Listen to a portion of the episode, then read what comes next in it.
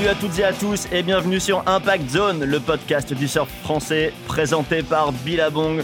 On est super content de vous retrouver avec toujours la même équipe à mes côtés, Rémi et Fredo à la technique.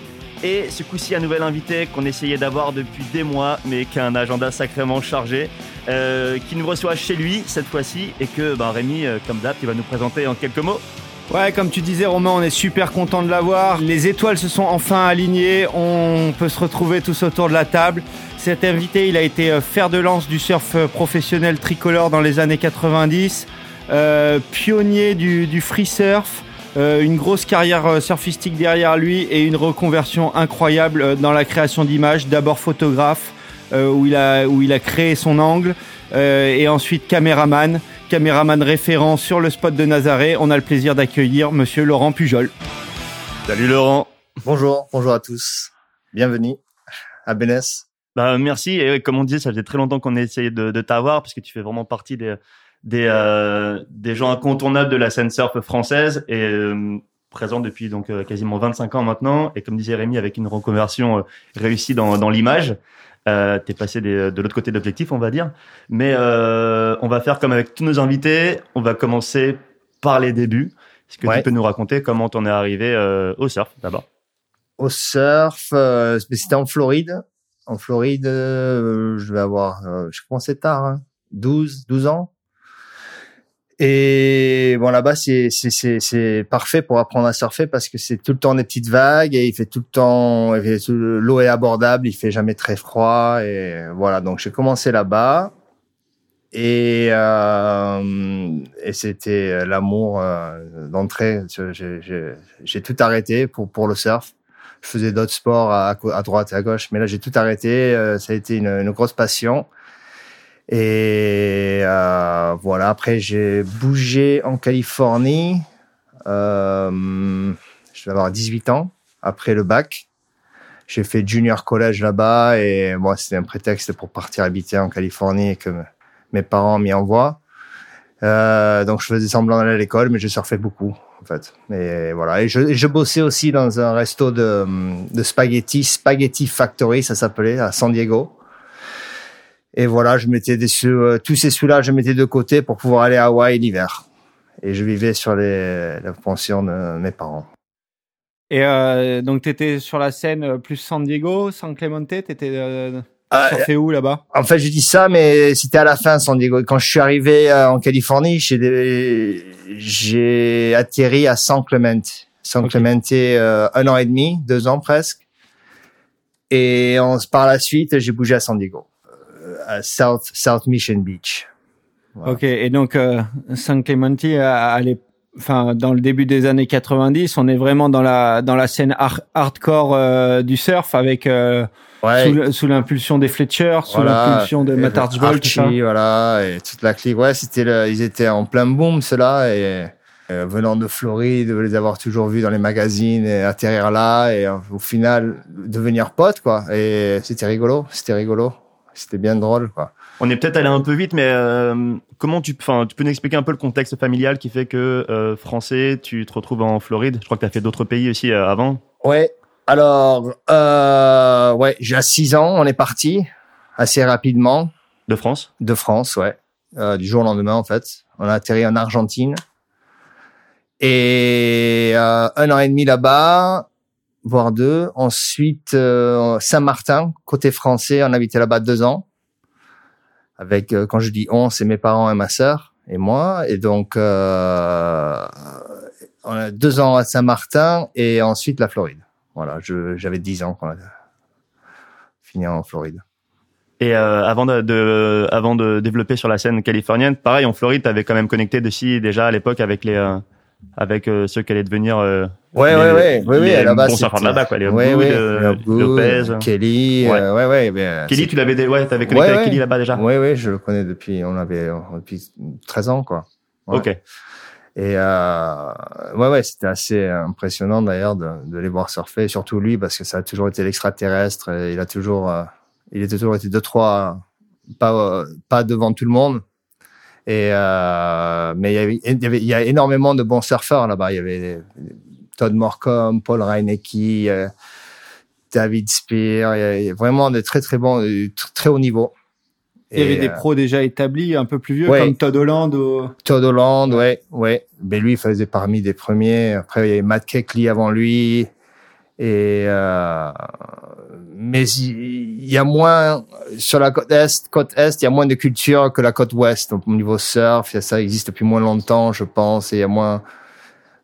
Maintenant, maintenant, oui, il y a des, flics, des pompiers, il y a tout le monde qui surfe. Mais à l'époque, il y avait moins de personnes qui surfaient. C'était Par contre, arrête-moi si je me trompe, j'ai l'impression que ceux qui, qui ont grandi en surfant là-bas, ils étaient un peu plus déterminés dans, dans, leur, euh, dans leur carrière et qui. Ouais, on euh, dirait, hein. C'est ouais, c'est vrai ça. ils s'y filaient parce que tu, tu vois au final tous les Floridiens, ils chargent comme des. euh, Ouais. Tous ceux que tu as cités, ils chargent, euh, ils chargent comme des barjots. C'est ça, ouais. Après, ouais, les vagues sont tellement pourries aussi en Floride qu'une fois qu'on a- ils arrivent dans des bonnes vagues, ils sont excités, quoi, je suppose. ça peut être ça, hein, mais euh, bon, après, la base, c'est savoir surfer des petites vagues et, et bien adapter ce, ce surf dans les grosses vagues qu'il faut faire, que ce que ce soit un airdrop ou quoi que ce soit. Euh, voilà. Et donc ça, ça nous amène du coup à la Californie dont on a- commencé à parler tout à l'heure. Ouais. Et, euh, et tu commençais à dire que tu économisé pour euh, passer tes hivers euh, ensuite à Hawaï. Ah ouais, Ah ouais, ça arrive assez tôt finalement alors. Euh, oui, oui, dès 20 ans, j'allais à Hawaï, ou ouais, 19, 20 ans. Ouais, quand, euh, 19, ouais. C'était ma première année à Hawaï. Ok. Et t'en étais où niveau compétition, sponsor et tout déjà à l'époque? Alors, j'ai été sponsorisé à cette époque-là par SMP. C'était euh, Sexy Money Power Smoke, ou- More Pot. Ah ok, c'est vrai. à la base, c'était c'était ça. Quoi. ok. Étaient dans le skate aussi beaucoup. Ouais, ouais, ouais, ouais. Et mais bon, c'était des comptes, c'était pas, c'était des fringues, des trucs gratos. Là-bas, il y, a un- il y a y a le niveau, il est, il est très haut et il y a énormément de bons surfeurs et j'étais un peu euh, noyé dans la masse là-bas. Hein. Je sortais pas vraiment du lot, je surfais bien comme euh, tout le monde, quoi. J'avais des fringues gratos, du matos, des planches, euh, strict, strict minimum, enfin le nécessaire, quoi. Ça c'est parce que tu faisais des compétitions ou juste parce que euh, déjà en free surf non, j'étais plus en free surf, ouais, déjà. ouais. Ok. Ouais, ouais, ouais, ouais. Bah après, j'avais des potes à moi, style Strider, Waz- Wazolowski et Morcom et des gars comme ça qui étaient déjà euh, euh, dans le move free surf. Et, bon, c'est un peu les mecs qui, les précurseurs hein, avec Braden Margetson, Margot euh, ouais. d'Australie, ouais. et C'était le tout début, hein. C'était bon. Il y, a il y a autre chose qu'on peut faire à part faire les compètes et euh, et voilà. Après, c'était plus à la recherche de l'image. et- il y avait Archie aussi qui avait. Archie, euh, ouais, qui avait pas mal lancé le- le ouais, mouvement. voilà, voilà, ouais. Et, et justement, cette connexion avec toute cette scène euh, super hardcore et super influente du, euh, du début des, des années 90, ça a été facile pour toi de, de se mettre pote avec tous ces gars ou quand on, enfin nous de France, quand on voyait ça, on avait l'impression que c'était un, un crew super tight et pas forcément ouvert à. Ouais, ouais, euh, je sais, non, ça s'est passé assez, euh, ouais, naturel, hein, je, je sais pas, j'étais euh, assez accepté, ouais, d'entrée de jeu. Et euh, ils avaient du mal à dire mon nom. D'ailleurs, c'est Christian qui m'a donné le surnom Pépé parce que Laurent, Laurent, Laurent, ils arrivaient pas à dire Laurent. Ils allaient, c'est c'est une catastrophe de s'appeler Laurent aux États-Unis. Laurent, Laurence. Je Euh, te rassure pour Romain c'est pareil. non, il est à fuck that. Il est, your name is Pepe. Parce que Pepe, le, Pepe le Piu, c'est un, c'est un caractère dans un dessin animé avec un accent français. Ouais, dans les Warner, c'est ça? Ouais, voilà, ouais. Et, euh, voilà. Donc, ça, ça vient de là, le surnom de Pepe. C'est qu'il a été euh, qu'il a été euh, blacklisté. Maintenant, il sort de tout euh, de tous les de toutes les productions Warner pour un pour euh, affaire de d'harcèlement parce que c'était le, le français ouais le français dragueur et donc, du coup il est blacklisté Ouais, maintenant. ah, c'est rigolo. Et donc on, là tu dis que tu pars à, premier hiver à Hawaï, t'as 20 ans. On est en quelle année? 91, je crois, ouais. Faudrait calculer, mais ouais, j'ai 91, 72. Ouais, 91. Et là tu rejoins, enfin tu pars avec toute l'équipe que t'as que t'as cité euh, là-bas. T'arrives pas tout seul. euh. Ah si si, tout seul, ouais, ouais, ouais, ouais, tout seul. Première année, c'est Sean Briley qui est venu me chercher à l'aéroport. Un pote de Wayne euh, le connaissait bien et bon, il m'a c'était avant qu'il devienne vraiment, il avait toujours le, la board, euh, le, no- le nose rose là et les, les rives gris. Je sais pas si ça vous dit quelque chose. Au tout début là, quand il était bien branquignol. Donc c'est lui qui est venu me chercher à l'aéroport. J'ai fini par loger chez lui et sympathiser avec lui et voilà, tac tac, il m'a présenté un tel, un tel, un tel et c'est allé, ça a été très très vite quoi. Ouais, c'est pas la pire personne pour euh, être introduit sur Nordshore en plus. Non non, ouais, à l'époque quand même il fallait se le il était assez radical. Hein. C'était euh, après à un moment donné, il a dû passer Christian, euh, tu vois, reset quoi. Parce que il a complètement disjoncté. Et, bon après c'était rigolo. C'était à l'époque où il était vraiment là pour prouver, prouver quelque chose. Et, ouais, c'était rigolo. Ouais. Et toi, tu étais pourquoi justement là-bas? Ouais, c'est pour le surf. J'ai entendu parler du North Shore, Pipeline. Je voulais voir ce qui se passait, quoi. voilà, c'était. Euh, j'avais envie d'aller surfer là-bas. Et euh, il y avait d'autres Français déjà à l'époque ou tu étais vraiment le seul présent? Il y avait Thierry Domenech qui était là-bas. Ah ouais, bah ouais. Il y avait Thierry qui était là-bas déjà. Et d'ailleurs, je l'avais croisé un jour à Sunset. Ouais, j'ai hey, hello Thierry. Tu vois, et mon accent, euh, bon, maintenant c'est un peu mieux, mais mais euh, je lui avais dit que ouais, j'allais rentrer en France et faire des compètes et le PSA. Et il me regarde, il dit, laisse tomber. Euh, c'était, tu vas jamais arriver. Je sais plus ce qu'il m'a dit, mais il m'a démoralisé complètement. mais après, on est devenus super potes par la suite.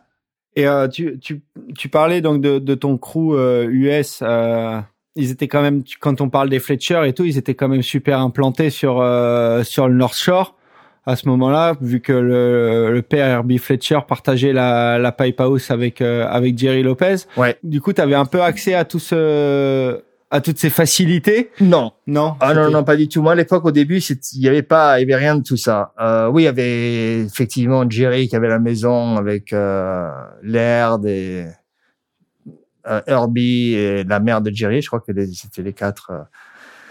Et il y avait que Benji Weatherley qui avait la maison Volcom. Et c'était les deux maisons où, bon, la maison de Jerry laisse tomber, tu mets pas les pieds.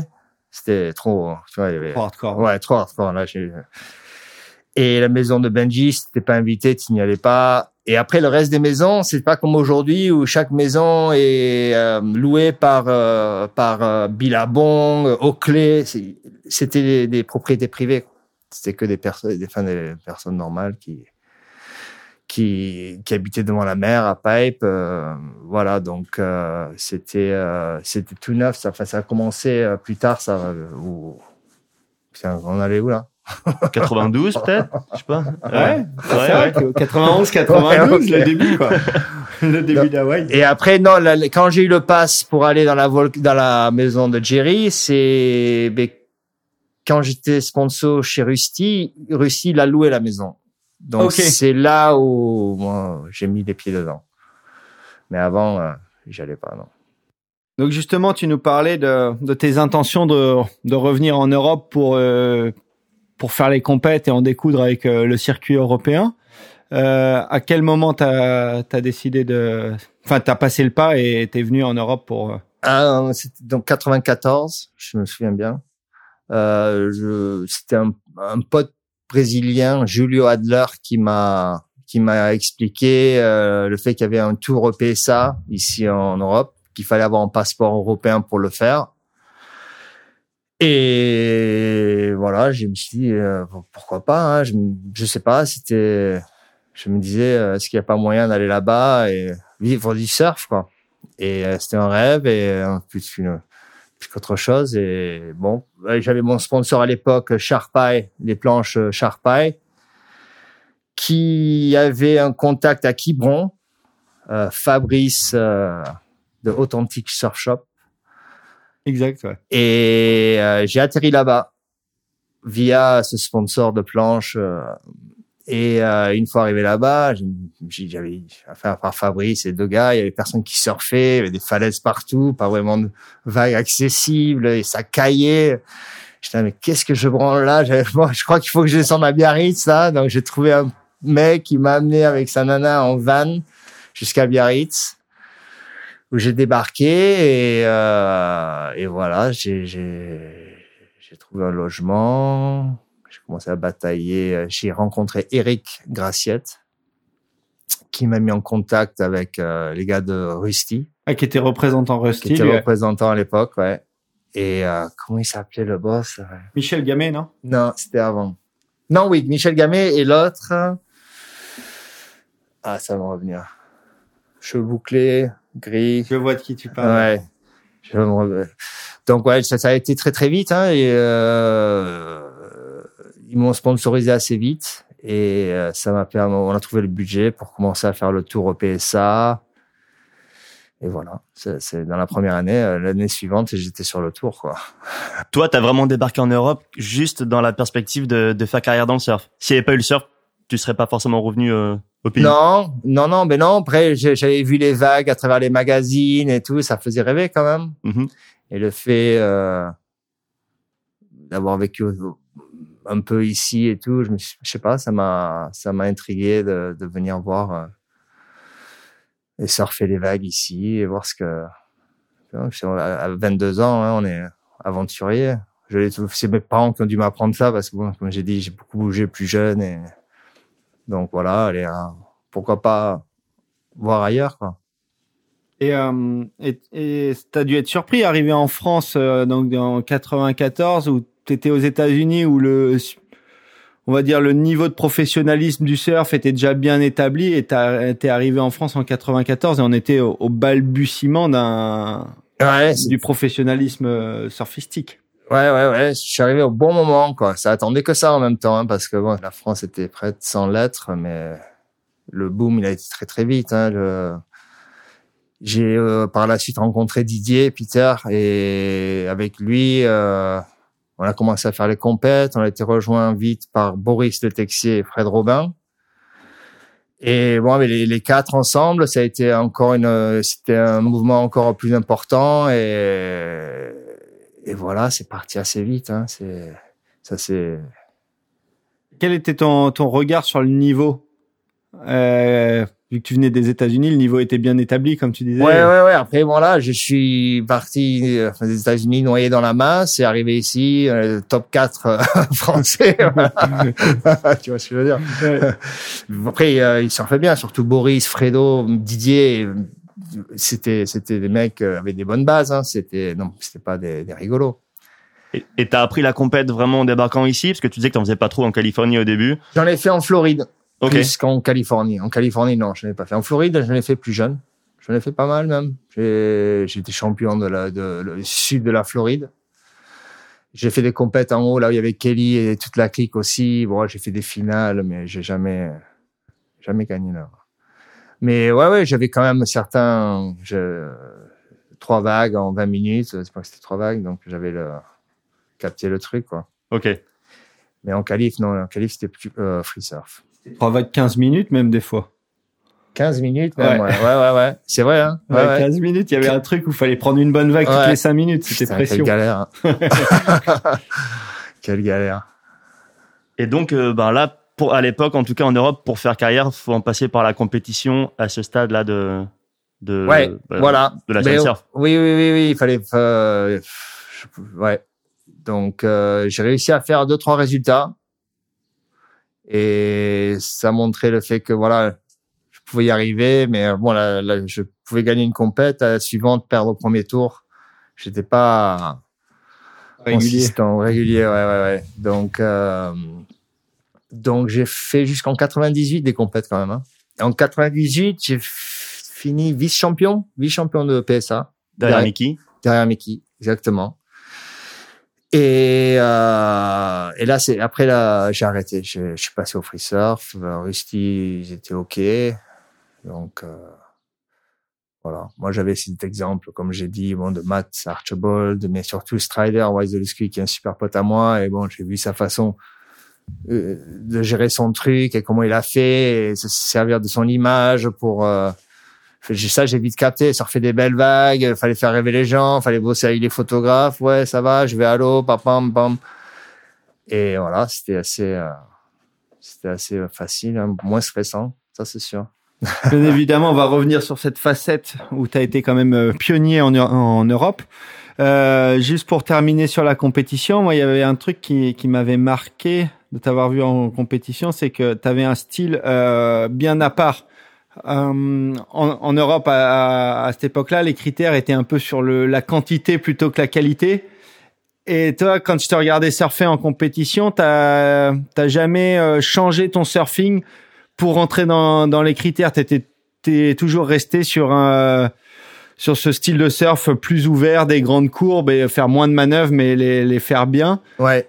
Euh, ça, ça te frustrait un moment euh, dans, dans les compètes de ne pas être récompensé euh, comme il se doit? Oui, oui, oui, parce que quand même, euh, c'est vrai qu'à l'époque, c'était euh, le nombre de, de, de, manœuvres, donc 2 points, 4 points, 6 points et un petit à la fin, allez, 7-2. Que si tu envoyais deux énormes pâtés, qu'aujourd'hui, on ils prennent un 9, à l'époque, c'était on, on prenait 5, 6, Ouais, je me rappelle de ça. Ou alors juste en dessous du 7-2 parce que lui, il en a fait trois moyens avec le petit clic à la fin et que toi, tu en as fait que deux. Donc, euh, ouais, c'était un peu frustrant. Enfin, aujourd'hui, je pense que j'aurais beaucoup plus de réussite, surtout le fait que ce soit deux vagues. Et moi, c'était souvent la troisième qui me manquait. J'avais un 7, un 6 et un 2. Et ou même un 9, un 6 et un point 5. Donc, euh, ouais, j'étais... Euh, un peu trop, un peu trop avant-garde sur celle-là. Ouais, et, euh, et, autre euh, autre truc, c'est que toi, euh, à, à, à cette époque-là, Didier, euh, Fredo, pas Boris d'ailleurs, Didier et Fredo, ils faisaient aussi le circuit fédéral. Et toi, comme Boris, tu t'es plus concentré directement sur le circuit pro et t'as ouais. pas trop participé au, au circuit fédé, Coupe de France et Championnat de France. Pas trop, non, non, parce que c'était plus la culture américaine qui, ça venait de là plutôt parce que là-bas, une fois qu'on est amateur, on fait toutes les compètes, les coupes euh, machin de France, enfin ce qui est égalité, la même chose là-bas. Et une fois pro, on laisse tomber tout ça, on laisse ça au suivant, à la nouvelle génération qui monte et que et après il faut qu'ils fassent leurs preuves. Ça sert à rien. À quoi ça sert d'être dix fois champion de France Je me disais. Ah, bon, faut passer à la prochaine étape et qui était le PSA et après euh, le WQS et c'est la prochaine étape. Ok. Ouais. C'est pour ça que j'ai pas trop bataillé avec ce genre. Ben à un moment donné, j'ai dû le faire pour être sportif de haut niveau, je sais pas quoi, pour faire bataillon jouer en ville aussi, parce qu'à l'époque il fallait service militaire. J'ai bataillé vite fait pour deux trois raisons un peu à la con, et voilà. Ouais, t'avais pas d'ambition d'équipe de France, de non. championnat du monde amateur ou quoi que ce non, soit. Non, non. Ok. Et euh, on parlait tout à l'heure de, de ce côté euh, compétiteur. Et on a parlé ici de Didier. Euh, Didier, vous avez carrément été coloc euh, ouais. à, à, un moment oui, oui. de la carrière. Et euh, bah Didier, justement, il a une petite question à te poser. On l'écoute et on te laisse, ah. on te laisse y répondre. Hello Laurent. Bah, tout d'abord, je tiens à te remercier pour tout ce que tu as pu m'apporter et aussi euh, en général ce que tu as apporté au surf français. Gros respect et grand merci donc. Et deuxième chose, donc je voulais te poser cette question. Qui est ton boss au backgammon? Voilà. Peut-être les gens ne savent pas, mais tu es un très mauvais perdant. Et voilà, explique-nous un peu ce côté compétiteur euh, et ce goût du jeu et de la gagne que tu as pu avoir et que tu as certainement encore aujourd'hui dans ton métier. Enfin, ouais, putain. Alors? Ben, euh, c'est vrai que je suis très fort au backgammon, ça, j'avoue. Mais euh, j'ai rarement bu, battu Didier. Ça aussi, c'est, c'est, euh, on était très compétiteurs à l'époque. Et d'ailleurs, on arrivait dans une maison qu'on louait, par exemple, au Portugal. Il y avait un grand lit, on jouait le grand lit au backgammon. Et euh, j'ai rarement dormi dans le grand lit, ça c'est sûr. Parce que si un compétiteur, c'est bien lui. Lui, il m'a beaucoup, beaucoup appris à ce niveau-là. C'était un mec, euh, en compète, il s'est transcendé. Quoi. Il arrivait en compète, il commençait à balancer les dérives et tout. Que... Moi, je faisais tout le contraire. Donc, euh, ouais, grand respect pour lui, euh, pour ça. Quoi. Et justement, comment ça se passe la colocation entre deux potes, mais qui sont aussi deux euh, les deux principaux adversaires sur le circuit? Ça doit être la, la compétition pour tout. Quoi, ah ouais, ouais, qui mange le plus vite. Et... Shotgun, aussi. je m'assois devant, ça veut dire euh, dans la voiture. Et ouais, non, c'était après c'était, mais bon, une compétition, compétition saine. Hein, c'était même ça à l'époque, c'était rigolo. C'était rigolo. Et euh, bah Didier, ouais, on l'avait, on l'a déjà reçu au micro de l'émission. Euh, il a remporté il y a quelques semaines là le, la compétition à la Nord. Euh, ouais, c'est incroyable quand même. Quel, quel regard toi tu portes justement sur le fait que lui, bah, il... Fabuleux, fabuleux. Et même là, cet hiver, bon, moi, je fais beaucoup de step-off, mais non, je triche. Sur on prend le jet pour prendre des vagues. Et, mais lui, il a ramé tout l'hiver quasiment. Il a chopé vraiment des bombes, quoi. Des, des belles vagues. Et, et ouais, chapeau bas. hein. Il a 50 ans. Et toujours là, quoi. C'est beau. c'est bon. Clair. D'ailleurs, je vais me remettre un peu à ramer. non. Et il te, il te remerciait pour euh, donc tout ce que tu as fait pour le surf français. Euh, quand on l'a reçu, il nous parlait, il nous parlait de ça. C'est justement euh, tout ton apport euh, de professionnalisme euh, du free surf, travailler son image. C'est vrai Ouais. que tu as été le premier en Europe à faire ça. Euh, est-ce voilà, comment t'as vu les choses Où est-ce que t'as vu la brèche? Est-ce que ça a été facile pour toi euh? Mais complètement, enfin, oui, parce que comme j'ai dit là, mes, mes potes aux États-Unis faisaient la même chose déjà. Ils étaient free surfers et, bon, en arrivant, c'était plus pour la compète.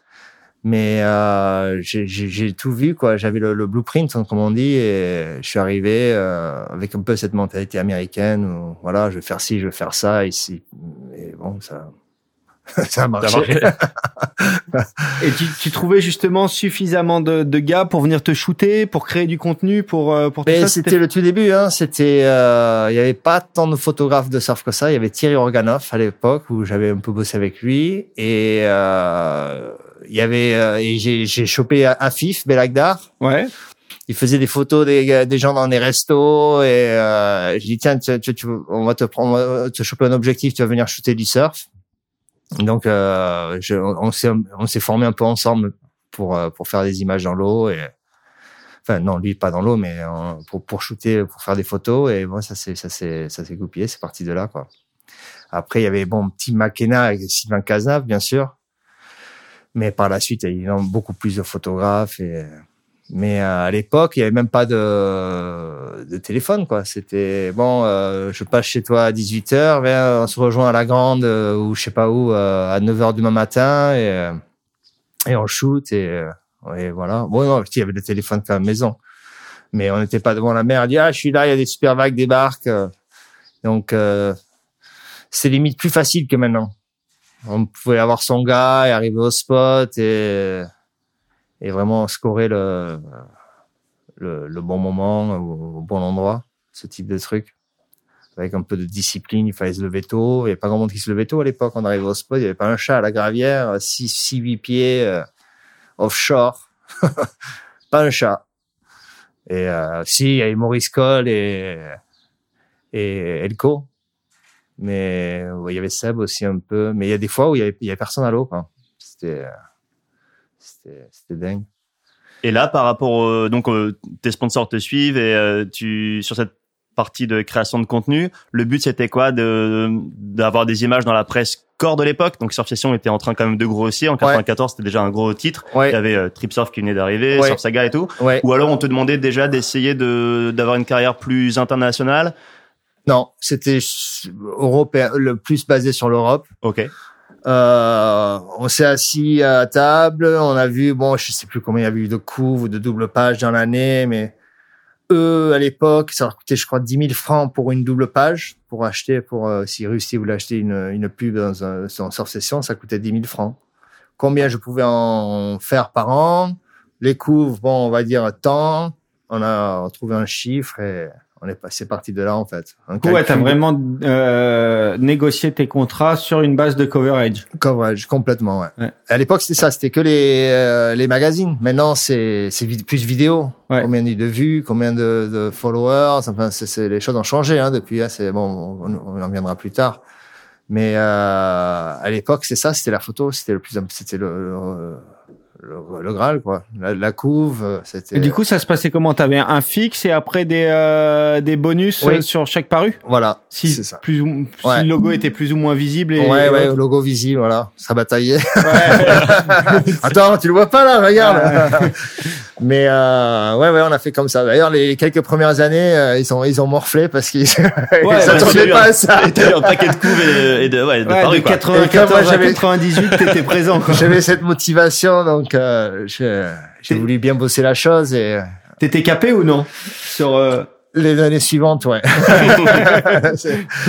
Les années d'après, ouais, capé. Et, euh, mais euh, ouais, ouais, c'était c'était c'était le, le, le truc. Hein, les, les, soit tu faisais des résultats en compétition, soit tu étais présent dans les magazines.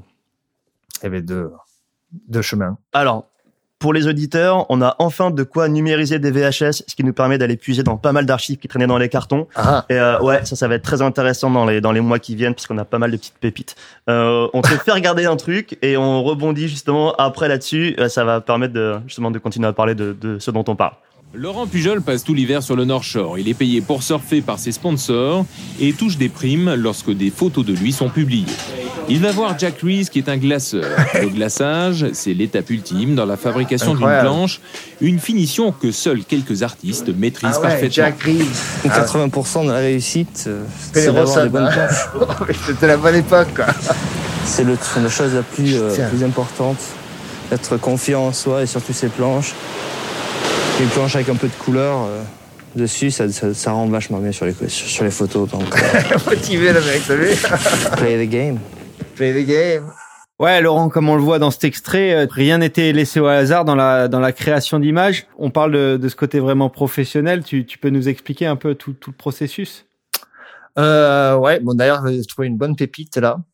C'était, ouais, comme je disais, c'était ma culture américaine où, où, euh, quand je sors et je mets les planches dans la voiture euh, de couleur, je, je- j'ai carrément dit en anglais play the game. Euh, j'avais déjà ça euh, imbibé en moi et avoir vu et admiré les autres le faire, j'ai- j'étais, j'étais prêt à jouer le rôle, on va dire. hein. J'étais donc, euh, j'étais dans l'optique où mettre toutes les chances de mon côté. Et, et j'ai déjà vu des mecs euh, faire une photo, se faire retirer de la couve parce que la planche était blanche. euh, voilà, donc euh, c'est, c'est, c'est- ouais. ouais, ouais, ouais. Ah ouais, ouais. À l'époque, c'était, euh, c'était assez. euh, D'ailleurs, les les freeriders, les Donovan et compagnie, euh, ils avaient jamais une planche blanche. hein. C'était vraiment. euh, donc euh, voilà, laissez rien au hasard, on va dire. Bon ben non, pour, ceux, provoquer la chance, on va dire. pour ceux qui nous suivent sur Instagram, on va mettre de toute façon bien évidemment euh, leur leur portage euh, et euh, leur portage en entier dessus. Toi, tu avais déjà conscience à l'époque euh, de cette petite longueur d'avance que tu avais sur les autres Français euh, à ce niveau-là? Je sûrement, je je sais plus. Euh... Ouais, sûrement, ouais, ouais, ouais, bien sûr, ouais. Je, je me dis, il y a il y a il y a un créneau à choper, enfin le, il y a un truc à faire et et voilà, je vais je je vais y arriver. Je pense que je... carte en main quoi. Euh, tu avais une longueur d'avance. mais D'après le- les différents invités qu'on a pu euh, recevoir et qui, qui t'ont fréquenté à cette époque-là, apparemment, tu n'étais pas avare de conseils aussi avec, avec tes pairs sur euh, comment, euh, comment promouvoir un peu plus leur image et, et être plus présent dans les magazines. Didier le dit en te remerciant dans son extrait. Euh, Daz nous, nous avait mentionné aussi que bah, tu étais quand même... T'étais quand même un leader pour pas mal de, de surfeurs euh, tricolores. Et euh, Mickey aussi nous en a parlé, je crois. Ouais, oui, oui. Après, euh, on était euh, plus fort en groupe et c'est ce qui s'est passé. On s'est réunis et on a un peu. Moi, j'ai j'ai appris beaucoup euh, grâce à eux et vice versa, je pense. Et et voilà, c'était une énergie de groupe et de motivation. Et après, Mickey, c'était la Mickey Patrick, c'était la génération suivante qui sont qui sont arrivés pendant que nous on était en train d'atteindre le pic et et voilà, donc ils étaient déjà là, ouais. Ils étaient déjà là, bien motivés, les oreilles grandes ouvertes. et, euh, et ouais, c'était c'était sympa. Et ouais, et on a reçu Daz aussi il y a, il y a quelques mois dans l'émission, qui, euh, bah, comme Didier, nous racontait, euh, nous parlait de toi, nous racontait tout ce que tu avais apporté euh, à la scène surf européenne, mais aussi à lui directement euh, en tant que tant caméraman à l'époque. Et il nous raconte une petite anecdote qui illustre assez bien euh, ta vision des choses à l'époque. On écoute ça. Moi, je me rappelle quand, mon, le premier trip à Hawaï, qui, m'aura marqué à tout jamais et qui m'aura éduqué sur ce que je suis devenu plus tard en tant que filmeur et, et- réalisateur. C'était en gros, bon, t'es pas là, t'es pas en vacances ici. Moi, je vais risquer ma vie à prendre des vagues à pipe et à backdoor. Je Et vais tu pas en prendre vague. beaucoup Mm. parce que c'est un fight, euh, c'est difficile. Je vais pas en prendre beaucoup. Si t'en rates une, l'aéroport il est là-bas. Ah ouais, comme ça. Un peu, un peu. Petit coup de pression. Ouais, tu m'étonnes. Ouais. Je sais pas si j'ai dit l'aéroport il est là-bas, mais j'ai dû lui dire euh, tu vas dormir en bas. Mais euh, ouais, ouais, c'était c'était ça quoi. Je, tu vas pas en prendre beaucoup et euh, et euh, loupe pas ma vague, mec. bon après, tu l'as loupé, tu dormais en bas, c'est tout. Tu partais par l'aéroport. Et euh, ouais, c'est rigolo. Il faudrait que je l'écoute. celui-là. Je l'ai pas écouté. Tu vois, il va passer entre les mailles. Ouais, ce, qui est, ce qui est intéressant, c'est qu'il il montre quand même dans son passage que tu avais un certain niveau d'exigence avec tes collaborateurs euh, sur ta carrière free surf. Comme tu le disais, rien n'était laissé au hasard. Et euh, il nous a aussi euh, mentionné ça quand euh, quand vous avez tourné euh, euh, Faituni, où euh, bah, tu étais un peu le moteur et tu étais hyper impliqué dans, dans toute la réalisation de ta part et, et, et de la vidéo en règle générale. Ouais, ouais. Après, tout le monde l'était dans, dans ses parts, je pense, mais euh, mais euh, ouais, ouais, j'étais impliqué. Ouais, c'était c'était même intéressant. Donc, euh, mais bon, après, c'est sûr qu'il fallait être euh, derrière son image, faire attention. Même euh, chez Surf Session, j'y passais, ils voulaient mettre celle-là, euh, qu'en fait, là, l'autre était vachement meilleure. Ils me disaient, ah ouais, mais là, il y a une branche qui est sympa. Il fallait des fois un peu mettre un, un peu de pression pour avoir la bonne photo qui passe ou, ou la bonne vague dans ta part vidéo ou qui, qui plaise, que ça plaise aux surfeurs à la base. Et, euh, et voilà, donc j'ai j'ai toujours été assez, euh, assez proche de mon image, comme certains le sont aujourd'hui, et, et j'adore le voir parce que je trouve que c'est important. Faut pas laisser ça dans les mains des autres et faites ce que vous voulez, quoi. Et euh, donc dans ta Comme carrière, Kyleni, par exemple, euh, il- il gère tout de A à Z. Ouais, il contrôle tout. Lui. il contrôle tout. Et bon, après, c'est dans l'extrême, mais c'est moins, voilà, il- c'est pro. Mais c'est intéressant de- d'entendre ouais, que tu allais jusqu'à euh, jusqu'à aller voir la rédaction d'un magazine comme Sur Session pour euh, checker les photos. Ah non, non mais là-bas, j'y allais des fois dans les tiroirs, les diapos, je sortais, mais attendez, là, regardez, c'est moi, là. Ah bon, c'est toi? C'est, boum, ça sortait en double page ou en couvre le mois d'après. euh, combien de fois ça m'étonne? Parce qu'en fait, il n'y avait pas beaucoup d'organisation à l'époque. Ouais, et puis moi, pour avoir passé quelques années là-bas à la rédac, j'ai j'ai vu très peu, voire aucun surfeur se, en- pas se permettre, mais en tout cas se donner la peine Ouais. d'aller euh, d'aller faire ce travail. Ça les empêchait pas d'ailleurs de- d'éventuellement gueuler s'ils n'étaient pas au courant de la sélection ouais. qui avait été faite. De... Mais en tout cas, non, d'aller en amont euh, sur, Mais sur ça, c'était culture américaine. Pour y revenir, euh, le- à Saint Clement, on passait chez Surfer Magazine, Surfing. euh, D'ailleurs, les surfeurs étaient bienvenus. Ça mettait en contact avec les gens, euh, les photographes, le- les rédacteurs en chef. C'est hyper important, quoi. C'est hyper important. Donc, euh, ouais, ça venait, voilà, encore. Tu nous parlais de Kaileni qui contrôlait son image, donc lui qui constitue vraiment un crew autour de lui, Ouais. une équipe. Ouais. Toi, tu, tu fonctionnais un peu comme ça. Tu avais Ouais, tes ouais. photographes attitrés, plus ou moins ceux avec qui t'aimais oui, bosser. oui, bah, à petite échelle, hein, c'était Ouais. rien à voir. À l'époque, c'était l'air d'Hamilton qui faisait comme Kaileni, où c'était lui la prod, et voilà, lui, il avait le, le droit des images, et si quelqu'un voulait acheter une image, c'était lui qu'il fallait passer à travers lui et tout. Donc, il a été assez précurseur dans- là-dedans aussi. Mais moi, c'était à petite échelle, c'était vraiment juste... euh, Ouais, on s'entend. Ce, que je veux, dire, c'est que tu choisissais plus ou moins avec qui tu bossais. Tu laissais Ouais. pas ça au hasard, genre je vais surfer, on me shoot et puis euh, Ouais, non, quoi. non, après, non, oui, oui, c'est sûr que...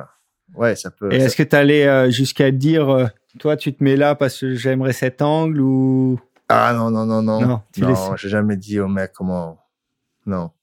Qu'on me dise pas comment surfer. Ouais, genre, faut leur dire comment. Mais euh, quand chacun fait son taf, et c'est le mieux. Après, dans l'eau, euh, à l'époque, si un photographe faisait tomber la mousse et se gâchait le barrel, euh, limite, il disait, bon, tu sais quoi, euh, me shoot plus, quoi. tu me, me gâches les vagues. Parce qu'il y en a qui boostent trop, qui savent pas le faire. D'ailleurs, maintenant que c'est moi dans l'eau, j'essa- j'essaye d'y faire très attention à ça. Tu vois. Des fois, je pouvais pousser un peu plus pour avoir vraiment le méchant shot, mais j'ai pas envie de faire tomber euh, le pan et tu vois. Là, on en parlait avec Sylvain Cazenave de ça, savoir couler, euh, couler au bon moment et pour, Voilà, pour ouais. pas gêner. Ouais, c'est ça, ouais. Surtout maintenant, les questions de la raid, je te dis pas la, la, la chasse d'eau que tu fais tomber sur la tronche, quoi. Donc là, tout à l'heure, on a avancé jusqu'à euh, 98, fin du circuit, fin de la, de la compète pour toi, pour te consacrer pleinement au free surf. Niveau sponsor, t'as collaboré jusqu'à quelle année avec Rusty? Avec Rusty, c'était l'année où CG euh, Hopgood était champion du monde. 2001. Voilà. 2001. Parce que pour le payer, ils ont viré tout le team. C'est Comme ça arrive parfois. tout le monde est passé, euh, Chris Ward. euh, Et, euh, et après, j'étais chez qui après ça? Cana directement? Non, No Fear. Ouais, Euh, euh, j'ai fait deux Fear. ans chez No Fear, un truc comme ça. Ouais, c'était les Italiens qui avaient la la licence à l'époque. Chez No Fear, T'as retrouvé le même, le même style de deal ou t'as dû, euh, t'as dû downgrade? Euh, non, même style, euh, bien. C'était, ouais, ah, Parce que Rusty, c'était une grosse boîte euh, en Ouais. 2001. ouais, ouais, ouais, ouais, c'est vrai. Non, non, oui, euh, No Fear, c'était cool, ouais, c'était cool. Et euh, et voilà. Et après, c'était une Beach. Et à la fin, analogue. Ouais. Analogue. Et pendant toutes ces années, donc euh, comme on a vu dans le reportage, tu, tu te faisais une rigueur d'aller à Hawaï, passer beaucoup de temps à Hawaï, beaucoup plus de temps à Hawaï que tous les autres Européens. Ouais. Euh, par choix, par, parce que j'adorais, j'adore Hawaï et le fait d'y être, j'étais bien là-bas. Donc j'y passais quatre mois, trois, quatre mois, des fois cinq. J'ai fait cinq mois quelques années. Et je crois avoir fait 22 ans, 22 hivers d'affilée, tous les hivers. Et, et c'était les vagues, les barbecues avec les boys. euh, je m'éclatais là-bas, la vérité. hein. C'était vraiment. euh, Et d'ailleurs, j'ai commencé la photo en me disant euh, bon, regarde, il y a Sylvain, il continue à aller à Hawaï tous les hivers, et tu vois, je peux garder ce rythme. Et ça faisait partie de mon choix de, de me mettre à la photo pour pouvoir continuer à aller là-bas, quoi. Mais euh, mais bon, après, j'ai fait des gamins, ça c'était fini. et on a appris euh, via Daz et euh, Charlie Kivron, donc que tu occupais, euh, tu étais plus ou moins résident d'une chambre de, de, de la Pipe House, Ouais. donc euh, qui était celle de Jerry Lopez et plus tard la, la grosse Volcom House. Voilà. C'était Privilège là quand même. Ouais, gros privilège. Ouais, c'est grâce à Rusty parce que hum, il a loué la, la maison à Rusty. D'ailleurs, petite anecdote, il a voulu la lui vendre euh, 600 000 dollars. Il a dû l'acheter. non, non. je crois qu'elle a été vendue 5 millions là ou je sais pas quoi. C'est, non mais c'est n'importe quoi. C'était, c'était le deal de l'année quoi, de la, de la décennie. Et donc bref, il, il, il louait la maison pour le team. Et, euh, et précurseur encore une fois parce que ça a été le premier à vraiment faire ça quoi. Euh, louer la, la team house sur le North Shore. Strider a suivi euh, en suivant euh, euh, par la suite avec la maison Quick.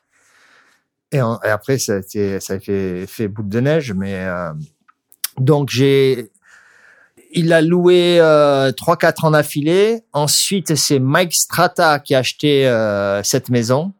Celle-là, celle de Jamie derrière et la Volcomance. Il a acheté les, les trois. Et euh, il continuait à la louer à Rusty, style janvier-février. Et après, moi, je gardais une chambre le mois de mars. Je la louais directement au Max, Mike Strata et j'ai fait ça pendant pendant pas mal de temps. Et par la suite, on louait la maison euh, qui est la maison Billabong, la maison of the Wall maintenant. On l'a loué celle-là pendant 10 ans.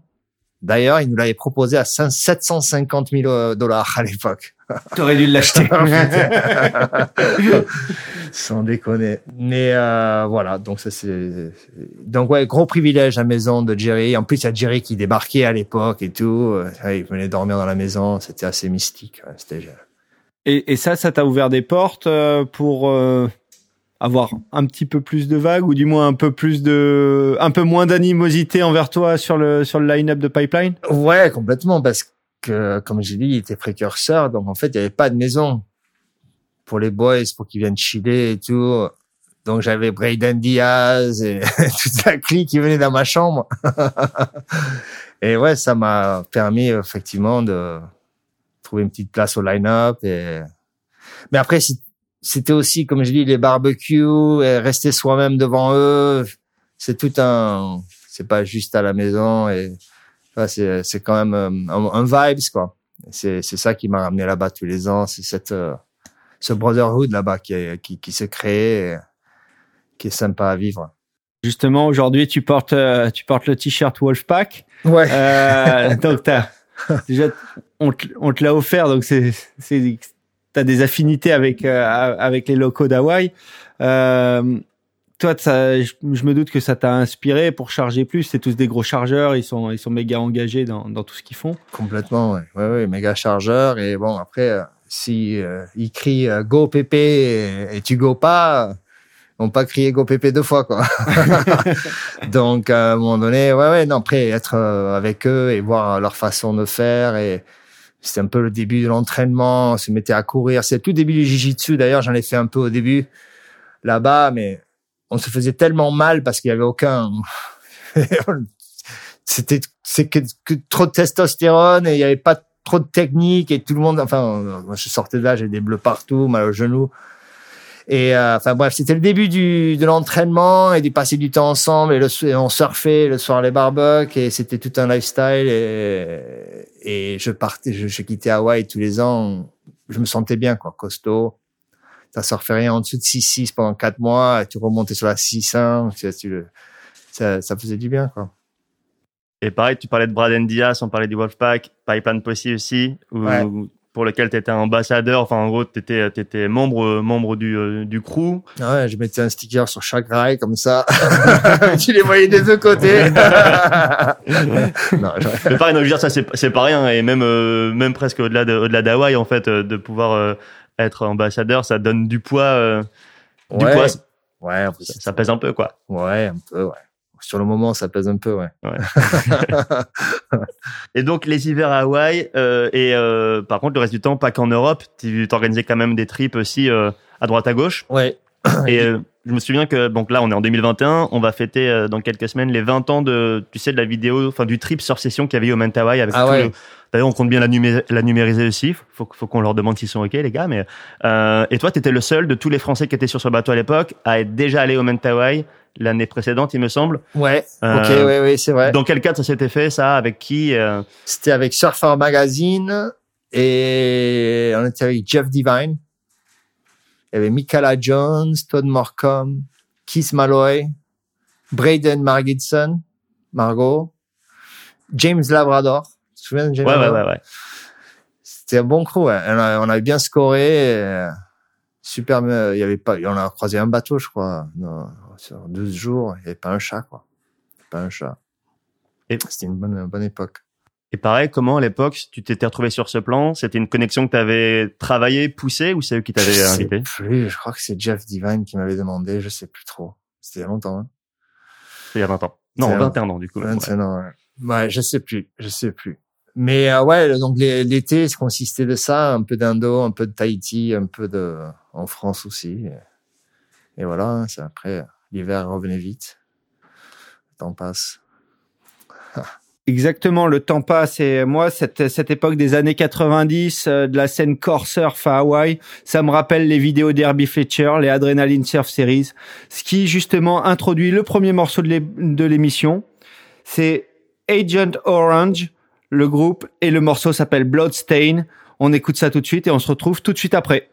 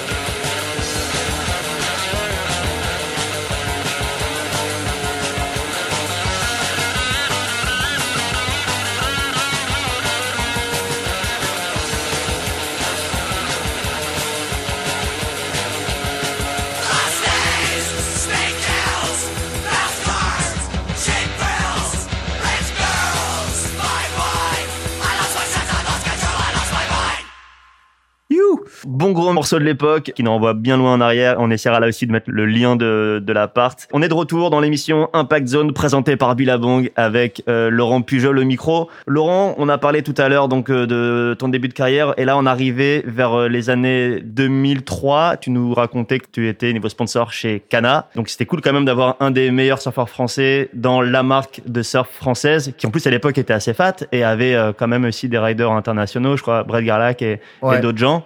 Ouais. Raconte-nous un peu comment comment la connexion elle s'est faite avec eux et puis euh, ben voilà comment s'est passée la, la relation euh, tout au long de ton contrat? Euh, là, je crois que c'est Eric, c'est Eric Ribière hein, qui m'a fait rentrer là-bas parce que lui c'était l'athlète euh, numéro un euh, chez Cana à l'époque et mon contrat avec No Fear venait de se terminer et voilà ça s'est fait tout, la transition s'est faite naturellement. Donc il voulait un, un compétiteur, Eric, et un free surfer. Euh, en gros, c'est toi, ouais. c'est un peu comme ça que les rôles étaient distribués. Euh. Oui, oui, oui. Après, il y avait Simon Marchand qui était Jones qui, qui qui arrivait sur la scène. Il y avait aussi euh, le petit Del Perro. Ouais, Edouard, ouais. Edouard, qui était Doudou, qui était chez Cana aussi. Et euh, Thomas Joncourt. Thomas Joncourt. Thomas Joncourt aussi. Et, et, et après, je sais plus qui. Euh, enfin, ouais, il y avait une belle, euh, une bonne équipe hein, et un bon vibes. C'était quoi le slogan euh, All different but all together? Et bon, c'était gros, grosso modo, c'était c'était ça. Et euh, ouais, on a, ils avaient loué la maison Anglette un été où on a fait la, vidéo Cocorico et on a même euh, loué le, le, bas de la de la maison Bila actuellement là où on logeait à l'époque. J'avais loué tout le bas, là, le dungeon, on appelait ça, pour le team euh, en hiver. Sur le North Shore. Sur le North Shore, ouais, ouais, ouais. On avait l'équipe sur le North Shore. Mais euh, ouais, ouais, c'était une bonne époque, bonne époque. Et ouais, ça dure un an ou deux. Et après, j'ai fini ma carrière de surf avec Analog, parce que j'ai toujours été chez Gravis, qui était une sous-marque à eux aussi. Toutes ces années, No Fear. Même quand j'étais chez Rusty, j'étais déjà chez Gravis. Et voilà, après, ils ont sorti la marque analogue euh, qui était euh, la marque Surf. Ah, c'est au moment où ils avaient racheté, où donc ça appartenait au groupe Burton, c'est ça Burton, ouais, à Burton, ouais. Et euh, ils avaient racheté aussi euh, Channel Island juste à ce moment-là. Voilà. Non, ça c'était quelques années après. Ils ont acheté euh, Channel Island. Ouais. Donc c'était, est-ce que c'était l'année où, où, justement ils avaient fait un bureau ici avec Greg Poissonnier qui s'occupait du team? Non, moi c'était avant ça. C'était 5-6 ans avant euh, où j'ai commencé. Enfin, Gravis, c'était il y a un moment. J'ai, j'ai gardé Gravis pendant 10-15 ans. Hein, c'était euh, presque tout le long de ma carrière. Mais euh, oui, après ils ont ouvert ces bureaux et en, en fait ils m'ont giclé à ce moment-là. Merci les gars. Merci Greg. non, c'était pas Greg, c'était au-dessus. C'était au-dessus. Mais euh, voilà. Donc euh, après, à la vérité, j'ai pas bataillé. J'ai j'ai arrêté ma carrière euh, sur cette note. Je... Après, essayer de trouver des sponsors et et casser le marché. C'est ce que je me disais. Après, la prochaine étape, c'est quoi? De passer à temps, à temps, et en fait, tu te brades et tu deviens marchand de tapis. J'ai préféré arrêter à ce, euh, comme ça, quoi. Et là, donc, t'es parti vers euh, vers la photographie? Non, non, non, j'ai arrêté en fait. Ok, arrêté. ouais, et euh, j'ai mis, j'ai mis un, un, peu de temps à, à, à trouver la suite. De, enfin, deux ans, quoi. J'ai pris deux ans de, de vacances, on va dire. Et je crois que c'est à ce moment-là que on a conçu Enzo et et après, ouais, je, je vais faire de la photo. C'est venu, euh, c'est là, ouais, voilà, c'est exactement ça que je vais faire. J'ai toujours que dans, même euh, avant, j'avais toujours un, un, appareil euh, photo dans ma dans mon, dans mon sac. J'avais un Yashica à un moment et, et je faisais plus des photos de lifestyle. Mais j'ai toujours euh, eu un truc pour la photo. quoi. J'ai toujours aimé ça. Même en tant que rider, j'avais ils avaient fait un truc dans Beach Pro, je crois que c'était à l'époque, avec mes photos. Je sais pas si vous vous rappelez de ça.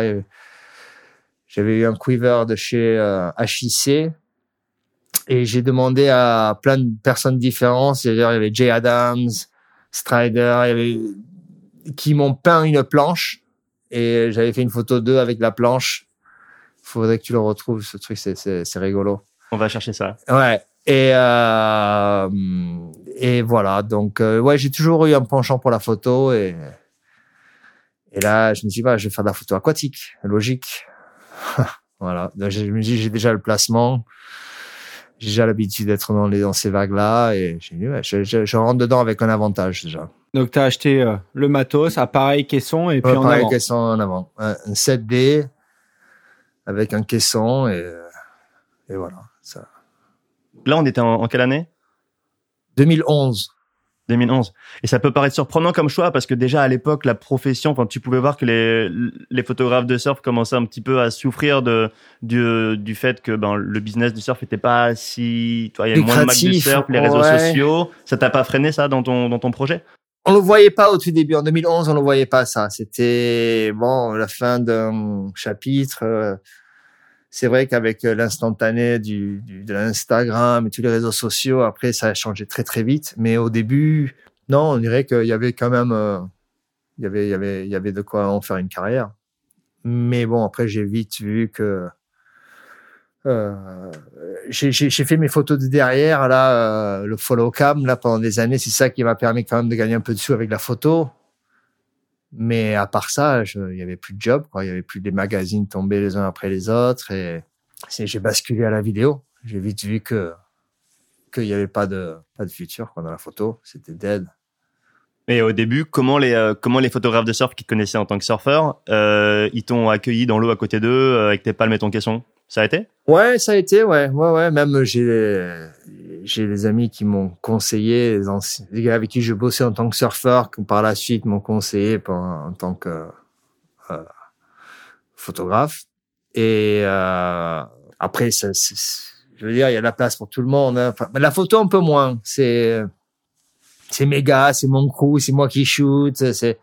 Après sur les gros tournages maintenant auxquels des fois je, je participe. Il y a un mec qui fait les shots dans l'eau, l'autre qui fait le drone, un autre gars qui va shooter du bord, deux autres qui font le lifestyle, il y a trois qui font le son. On travaille ensemble. On, est, plus une équipe maintenant au lieu d'être là. Ouais, non, non, je shoot pas mes gars, moi je shoot pas les tiens. C'est moins comme ça maintenant. Ouais, ok. C'était au début, c'était un peu ça la photo. Du moment que tu shootes pas les, les gars des autres, et bon, il y a son gars qui part, on pousse. Bon après, ça c'est toujours un peu comme ça tu es en train de bosser avec un gars et, et le gars entre vous deux, il, il vous voit, enfin, il sait que vous bossez ensemble, c'est à lui de, de, plonger, tu laisses la place, après il y a ton gars qui arrive, vas-y, shoot. Après, si tu as eu mon gars et moi j'ai eu ton gars, ben, on peut échanger éventuellement, ou je sais pas, on peut aussi travailler ensemble. Mais, euh, mais voilà, c'était, c'est, faut, faut quand même respecter les uns les autres et se dire, bon, lui, il travaille avec lui, on va lui laisser un peu d'espace et faire son truc. Quoi. Et euh, tu parlais de, de, de, photographes qui t'ont aidé, justement, qui ont été tes mentors un peu. Euh, toi, tu avais tout le côté placement, le côté physique, le côté ouais. aquatique, ouais. et euh, côté réglage d'appareil, ouais. lumière et tout, qui ont été un peu tes mentors euh, là-dessus? Alors Timon et Alex Laurel okay. au début, ouais. Donc les, gars de Surf Europe. Surf Europe, ouais, ouais, ouais. Et après, moi, j'ai toujours posé des questions en tant que rider. Euh, je me suis toujours intéressé à ça. Après, j'étais tellement dedans que des, je posais la question, tu chutes avec quoi? Il me disait 50 mm. Je connaissais déjà les distances même. Tu vois, même avant de me mettre à la photo par rapport à en étant rider, je, je demandais ce qu'il avait pour justement respecter cette distance entre lui et moi que s'il me disait shoot au 35, je savais qu'il fallait snapper devant lui ou tu vois. Donc euh, ouais. Ah ouais. En tant que rider, tu t'étais déjà adapté déjà, au matos ouais. qu'ils utilisaient quoi. Le matos qu'ils utilisaient, surtout par rapport à la distance et aussi au réglage. Ouais, au réglage, je, je, je savais que il, tout le monde shootait euh, un millième de seconde euh, par et à 6-3, 7-1 à la photo, c'était un peu ça de d'iris. Donc euh, tout ça, c'est des infos que j'avais déjà dans la tête. Après, bon, euh, par la suite, j'ai appris à shooter à grande ouverture et tout ce bazar pour le pour, pour, pour plus ce qui est euh, pas fashion mais lifestyle.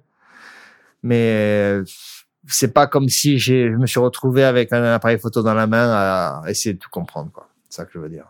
Ok, ouais, donc ça a été assez naturel le, le ouais, processus. Ouais, et c'est sûr que les, deux, les quelques conseils que j'ai eus valent de l'or. Enfin, value de l'or pour moi. Ça, ça simplifie la chose. Mais bon, après, il faut aller. Mais non, mais cette époque de digital aussi, l'apprentissage est beaucoup plus rapide. Hein. C'est pas, je vais mettre du film, j'ai 36 photos, tac, tac, tac, tac, je sors de l'eau pour changer, j'ai fait six rouleaux, je les envoie, hop, pour le développement, je les reçois un mois après. Enfin, c'est instantané, tac, ah, ça, là, ça c'est bien, ça, ah, ça c'est moyen, ça c'est, ah, ça j'adore, ou ça. Et tu continues et l'évolution, elle va beaucoup plus vite, quoi. Donc les, les temps ont changé aussi. Et euh, donc tu, tu fais, euh, t'as fait euh, beaucoup d'aqua. T'as jamais été tenté par euh, shooting, euh, le shooting du bord ou des choses comme ça? Non, shooter d'un jet ski, oui. Mais du bord, non. Non, non, pas pour l'instant, en tout cas. Donc t'as encore la caisse pour aller, euh, ouais. pour aller dans l'eau. Ouais, voilà. Après, shooter du bord avec deux trépieds à côté de toi et tout le monde fait la même chose. Là, j'ai mon angle à chaque fois. tu vois, Et donc, euh, tu parlais tout à l'heure du follow cam. Ça, ça a été donc ouais, ton angle un peu euh, trademark. euh, Ouais. euh, bah, déjà pour les auditeurs qui voient pas forcément ce que c'est, tu peux rappeler le principe en, en quelques mots? Alors, le follow cam, c'est, euh, ben, ça consiste de que mon sujet part. En, fait, on est tous les deux sur la même corde. On se fait tracter par un jet ski sur la vague. En fait, c'était la partie la plus compliquée à à comprendre. Comment on allait tous les deux prendre la, vague avec moi et l'appareil dans la main. Et au début, on essayait avec deux jet skis, ça marchait pas. Et cette en fait, il y a un des jet skis qu'on a été qui a en fait, qui, qui, qui, démarrait plus. Donc, il restait plus qu'un jet. À ce moment-là, il dit, mais vas-y, prends la corde, là, mi-corde. Et en fait, on s'est retrouvés, on lâchait la corde, les deux en même temps, les deux regroupés. C'était c'est c'est arrivé, en fait, à mon- la chance provoquée, quoi, on va dire. C'est un peu la tarte tatin de la photo de surf. mais euh, mais ouais, c'était la dont la première fois. On était en Irlande en fait, pour tout vous dire. Cette idée, je l'avais pendant un moment, et j'en ai parlé à Bruce Irons et à Nathan Fletcher donc, et ils étaient là, ouais, ouais, super, on va faire ça au Mexique. Hein. Bon, ça rentrait dans une oreille, ça ressortait de l'autre. J'avais pendant un moment, hein, j'essayais de de faire ça. Et on était en Irlande avec euh, Alain Rioux et Sancho. Et euh, le soir, là, je me suis mis à parler euh, de ça avec Sancho et Alain. Alors Sancho, il a fait direct, bling, ok, ok. il a eu la vision. Et, euh, et il s'avère que le jour même, là-bas, on a été là-bas, c'était limite trop gros les vagues pour ramer. Ils ont fait que ramasser. Le seul mec qui a pris des, des vagues, c'est moi, mais dans la gueule. Je me suis fait mais atomiser. Euh, c'était mais horrible. On a passé un trip. Euh, j'ai pas un clip. J'ai j'ai fait j'ai pris mes 10 10 vagues de 20 pieds dans la tronche à Ailins, mais sauvage. J'ai failli finir de l'autre côté des. Enfin bref. Et le le, jour qu'on rentre, on est rentré le matin. Il s'avère qu'il y avait 2 mètres 2 mètres 50 offshore le jour même qu'on rentrait d'Irlande. Et Sancho le voit, il attend, mais regarde, là, on rentre, on pose des affaires, on va chercher. Il m'a, il m'a pas, il m'a traqué depuis le jour où je n'en ai parlé ou la minute que je n'en ai parlé jusqu'à que euh, rentre et qu'on fasse ça. Il, il parlait que de ça. Il a eu vraiment la vision. C'est le premier qui a vraiment tilté, quoi. Et voilà, donc on est arrivé, on est rentré, on, a posé les sacs, on a pris les les, le- les jets parce qu'on comptait faire avec deux jets. On est, arrivé à l'eau à 14 heures et on a bataillé un peu. Bon, le deux jet, ça marchait pas. Bon, il y en a un qui casse. Bon, il reste plus qu'un. Voilà. Et bon, ça, a marché d'entrée de jeu, quoi. C'était, c'était surréel, quoi. Je pensais qu'il allait avoir une ou deux photos, mais je suis rentré à la maison le soir même. J'avais derrière l'ordi. Je me suis mis à gueuler devant l'ordi. Je, je continuais à, j'avançais. Encore une, encore une, pas une goutte.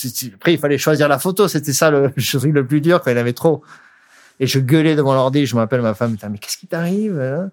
J'étais comme un fou, quoi. J'ai halluciné. Ça a vraiment marché d'entrée de jeu. T'as prévenu Sancho direct du résultat? Ouais, ouais. Il il était au premier au courant. Ouais, ouais. ouais. et, euh, et donc ouais, t'as un peu, on va dire que t'es beaucoup de photographes l'avaient l'avaient imaginé ce shot, était le, du, Ouais. le premier à l'avoir réalisé euh, bien. Et, euh, et du coup après tout le monde voulait son son Pujol shot. Ouais, après le shot, il a été influencé pour moi un peu par Clark Little, qui a été un des premiers à faire des photos dans le tube, un peu dans ce genre-là. D'ailleurs, j'ai été influencé à ce point-là. Et, et donc, j'essayais de mettre l'appareil, comme beaucoup l'ont fait de, avant moi, derrière le surfeur et avoir ce shot Après, c'est Chopo, tu peux bien l'avoir. Après, ça dépend. Le, gars, il faut pas qu'il fasse un bottom dans le tube en même temps que tu passes. Lui, en fait, il faut qu'il, le rider, il faut qu'il fasse le bottom avant. Et quand il te contourne, le rail inter, enfin, le rail intérieur, il est dans la vague. Il n'est pas en train de te balancer du spray sur le, sur le porte. Et il y a qu'un John John ou un mec hyper, euh, qui peut, qui arrive à faire ça. C'est là où il y a quelques shots de Chopo sont sortis. Et donc j'ai essayé de faire ce shot, mais combien de fois avec euh, tu l'as presque, mais il y a des gouttes parce que c'est là où il y a le- l'eau qui sort des rails et ça, ça, ça- Et d'ailleurs ce shot ils l'ont essayé avec Mike Stewart à l'époque à Chopo, mais lui allongé sur son bodyboard, il y a trop de gouttes qui sortent des rails du, sujet de devant, il y a, trop d'eau en bas.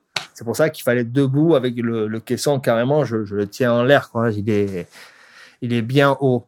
Donc en fait l'idée est venue de là pour euh, pour, pour faire ce follow cam. Et puis surtout, ça voulait dire, enfin, tu dis qu'il y avait des photographes qui l'avaient peut-être imaginé, mais ça voulait dire, le prix à payer dans tous les cas, c'est de bouffer derrière. Ouais. Donc Ouais. ouais, il faut, et puis il faut quand même que ce soit dans des vagues assez conséquentes pour que ça rende quelque chose et tout. Donc euh, Ouais. faut faut être prêt, faut être prêt à ça. Avec un caisson qui fait Ouais, je sais pas a combien de kilos. Il y euh, a quelques prérequis. Il faut avoir le niveau de surf, faut être prêt à bouffer. C'est ça, ouais, ouais, ouais, grosso modo, ouais, c'est ça, c'est ça. Et c'est là où je me suis dit, cet angle, c'est le mien, personne va vouloir le faire parce qu'en fait, on donne la gloire à l'autre, au rider. Donc, qui va vouloir? C'est moi maintenant, je suis photographe, donc il n'y avait pas de souci. Mais les seuls gars qui étaient capables de le faire, pour moi, c'était des surfeurs, quoi, des surfeurs pros, enfin des mecs. euh. Et après, il y a ce, ce Jones en Australie qui a commencé à le faire, et d'ailleurs bien, très bien, même mieux que moi avec les lumières et tout et tout. Leroy Bennett là? Ouais, voilà. Voilà. Mais bon, et il a fait ça plus pour avoir des followers qu'autre chose, j'ai l'impression.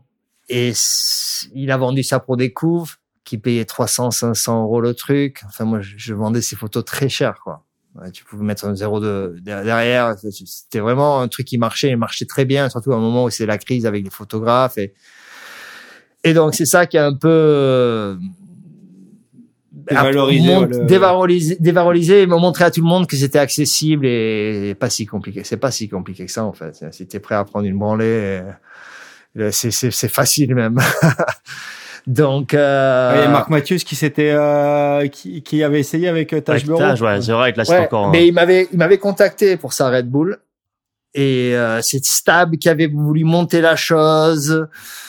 Storytelling. Et... Ouais, et Red Bull, ils allaient me payer 10 000 euros euh, ou dollars. Et j'avais, par contre, toutes mes photos, complete buyout, tout partait à Stab. Je, il y en a un qui partait pour Red Bull Bulletin pour la couve, l'autre à Stab pour la couve. Et, et franchement, 10 000 euros, c'est ce que tu vends une photo shootée de la plage pour un buyout. Tu vois, un complete buyout, ça veut dire... oh, ils Ouais, il peut faire un 4 par 3 à Times il Square fait ce avec. qu'il veut, lui, pour après revendre la photo s'il veut. Donc, euh, donc j'ai estimé que c'était pas si bien payé que ça. J'ai demandé 20 000. J'ai dit 20 000, vas-y, je vais le faire. En, plus, ils essayaient de me dire où et comment faire mon truc. Donc, moi, je voulais aller à Pasquales le faire, mais eux me disaient non, non, mais il faut aller à Chopo. J'ai dit, ouais, Chopo, quand même. euh, J'ai même, j'ai déjà fait du towing à Chopo. J'ai j'ai même pas réussi à rentrer dans le barrel. Alors, rentrer à deux dans le barrel. Il voulait faire ça sur un jour parce que euh, le Leroy il l'a fait plus tard, mais un jour six, six pieds, huit pieds que j'ai dit bon six huit pieds aucun le fait non non il nous faut un vrai un gros swell, un vrai swell, on veut vraiment avoir le méchant shot et tout. En fait il voulait que je me fasse éclater la gueule. Et après ils m'ont dit ouais ben, on va aller à the right, le- la droite de l'autre côté de Chopo, la Ah, Ouais, c'est ouais. celle où il y a eu les The Right. photos de Jérémy. Et Voilà. Ouais, ouais. qui finit à sec sur le riff. Mm. On bouffe à chaque fois, tu vois. C'est et après à un moment j'ai dit c'est quoi, file-moi 20 000 bucks et je le fais. Ah non non mais si tu veux pas le faire, on a quelqu'un d'autre après à le faire. C'est ce qu'il me dit le gars. Je sais plus comment il s'appelle de chez Red Bull, mais il est fluent.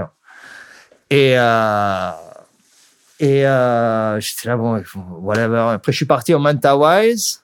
Et c'était mes 5-6 jours après, et ils l'ont fait, mais ensuite, je suis parti au Manta Wise, je suis rentré, il y avait déjà ce truc qui est sorti avec Mark Matthews, qui est bidon, parce qu'en fait, ils n'ont pas sorti un shot.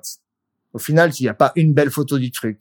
Donc, ça sert à rien d'aller surtout une vague comme Right où c'est gigantesque vu de l'extérieur, mais dans le tube, en fait, il y a tellement de lip, d'épaisseur de lip, le barrel, on dirait qu'il y a 4-6 pieds dedans. C'est, c'est le contraire qu'il faut faire. Il faut faire dans le 4-6 pieds, bien creux, où tu tiltes un peu l'appareil, et ça va sembler 8-10 pieds. Mais tu, euh, le, le- avec le, le- l'optique de- du, du, du grand angle, tu fais pas l'inverse. Tu vas pas rendre, rendre une, va- une vague de 20 pieds, 30 pieds. C'est impossible. Cette vague de 20 pieds elle va, elle va sembler 8 pieds. Mais par contre, la vague de 8 pieds, on peut la, La tweaker pour que. la tweaker à mort, tu vois. Et en plus, tu as plus de temps quand c'est plus petit, te mettre bien le setup, que t'es pas en survival. Et tu vois, c'est, c'est compliqué quand c'est trop gnarly, c'est trop compliqué. Oui, puis euh, comme comme tu dis là, c'était limite un job de cascadeur quoi. Ouais, et, et au final, l'autre, Tajboro, il s'est luxé l'épaule.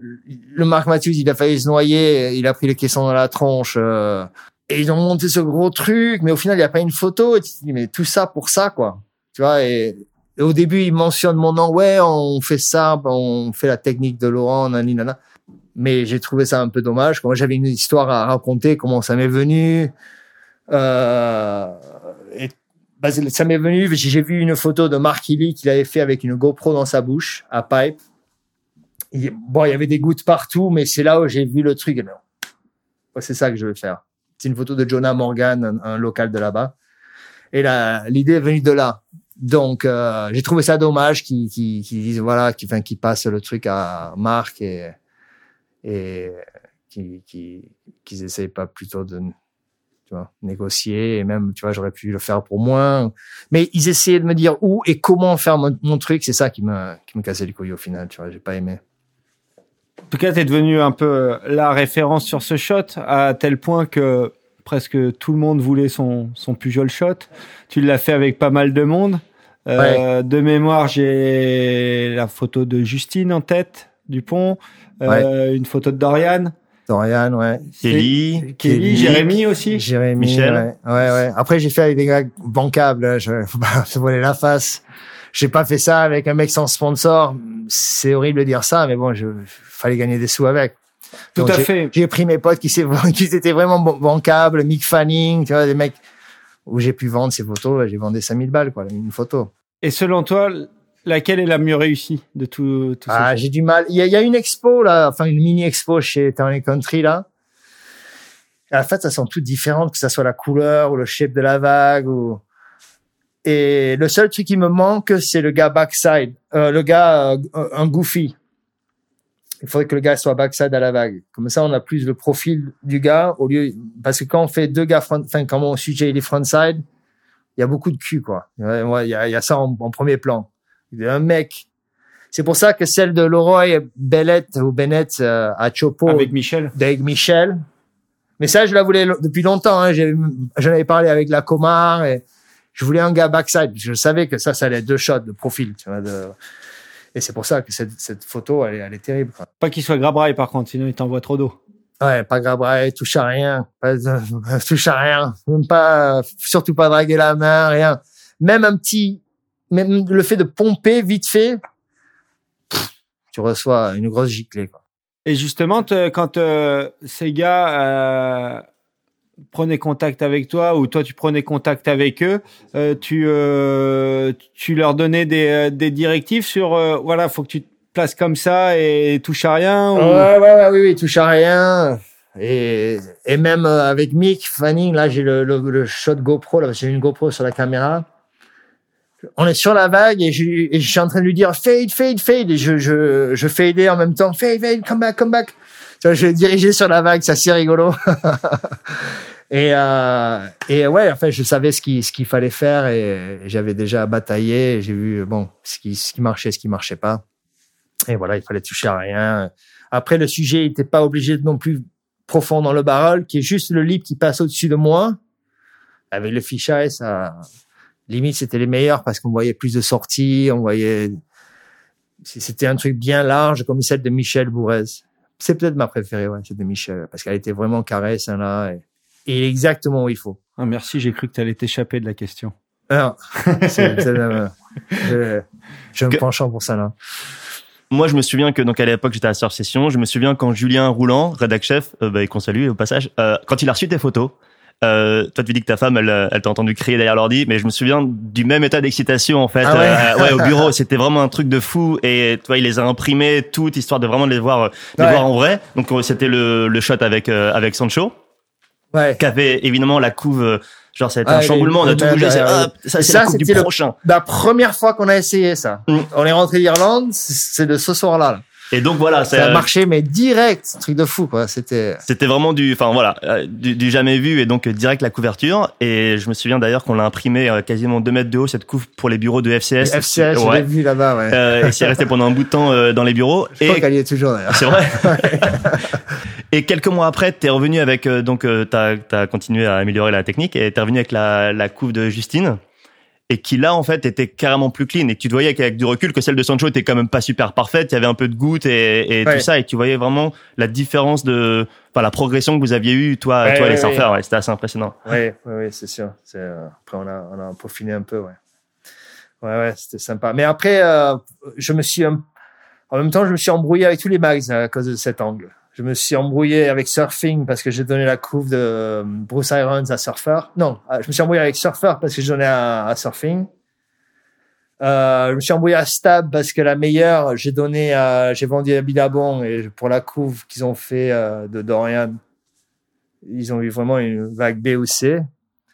Euh, après, ouais, je me suis embrouillé avec tous les, les magazines parce qu'en fait, je vendais les photos pour euh, pour les pubs et j'ai gardé les meilleures pour les pubs et je leur donnais les moyennes pour la couve. Et une fois que bon, ils étaient contents au début, mais après quand ils ont vu la pub qui est sortie, à cet enfoiré, il m'a pas donné celle-là, qui m'a dit que Ah, après, c'est euh, c'est ton business aussi. Hein, tu ouais, dois- money talks, right? tu rajoutes un zéro à chaque fois. hein, Ouais, c'est ça. Sur les pubs, c'est c'est quand même euh, Eh plus ouais. rémunérateur pour toi. Donc au final, ouais, non seulement il y avait plus de sous dans la, dans la photo, mais je me suis en, en plus embrouillé avec toutes les marques. Je dis bon allez, je vais mettre la vidéo maintenant. Et euh, t'es peut-être le surfeur qui, euh, enfin la personne qui a réussi à scorer des couvertures des deux côtés de l'objectif finalement. Euh, est-ce que, est-ce que tu t'es déjà posé la question de savoir si t'avais est-ce que eu plus de couvertures en tant que surfeur ou en tant que photographe? Ah non, jamais posé la question, mais je pense plus en, tant que photographe. Ouais. Ou quoique, ça n'a pas duré longtemps hein, la photographie. hein, Je sais pas, faudrait, faudrait regarder. Ouais. Ce serait une bonne question. Ce serait euh, pas loin peut-être. On fera un, un quiz en story Instagram. Voilà. Et donc ouais, ensuite tu bascules euh, doucement vers la vidéo. Bah justement parce qu'il y a plus d'opportunités d'un point de vue business ou aussi parce que ben ça Il y a ça plus de job. Ouais. Ouais, Ouais. pour des raisons de, de Après, job. ouais. on vend pas un, un clip 5000 euros comme on peut vendre une photo, euh, mais il y a plus de travail, quoi. En plus de, De récurrence, ouais. à la journée, tu travailles. Ouais, ouais, ouais. Mais c'est tout, tout à balancer dans la vidéo, comme aujourd'hui, comme on disait tout à l'heure. ouais, Pour être surfeur pro, il fallait soit faire des résultats, soit être à- à- présent dans les magazines. À un moment, les surfeurs, ils amenaient même plus de photographes. Ils amenaient deux caméramans, un dans l'eau, un sur la, et c'était fini, quoi. Il n'y avait plus de valeur. Donc, ça fait partie du choix aussi où je me suis dit, bon, il va falloir suivre la, On en parlait avec Daz, justement, où lui, quand il est arrivé au début, c'était la photo qui était très importante et on lui demandait de pas trop gêner la photo. ouais. Et plus ça évoluait, plus la vidéo devenait importante. Et, Et au le final, le- photographe, le photographe, j'aime il était la- là pour les backstage, quoi. voilà, ouais. Non, mais c'est ça, hein, ça, ça a chaviré euh, et à une vitesse incroyable. C'était, c'était radical. Et là, pour la vidéo, t'as dû encore réapprendre un taf ou ça s'est fait aussi naturellement? Bon, après, c'est les réglages sont, c'est la même chose. Après, on, c'est pas les mêmes, euh, tout à fait les mêmes réglages au même moment, mais après, ça, ça, ça s'apprend vite. C'est, c'est pas pareil. J'ai eu, j'ai eu pas mal d'aide de Vincent Cardasi qui m'a bien briefé sur tout ce qui est réglage et tout.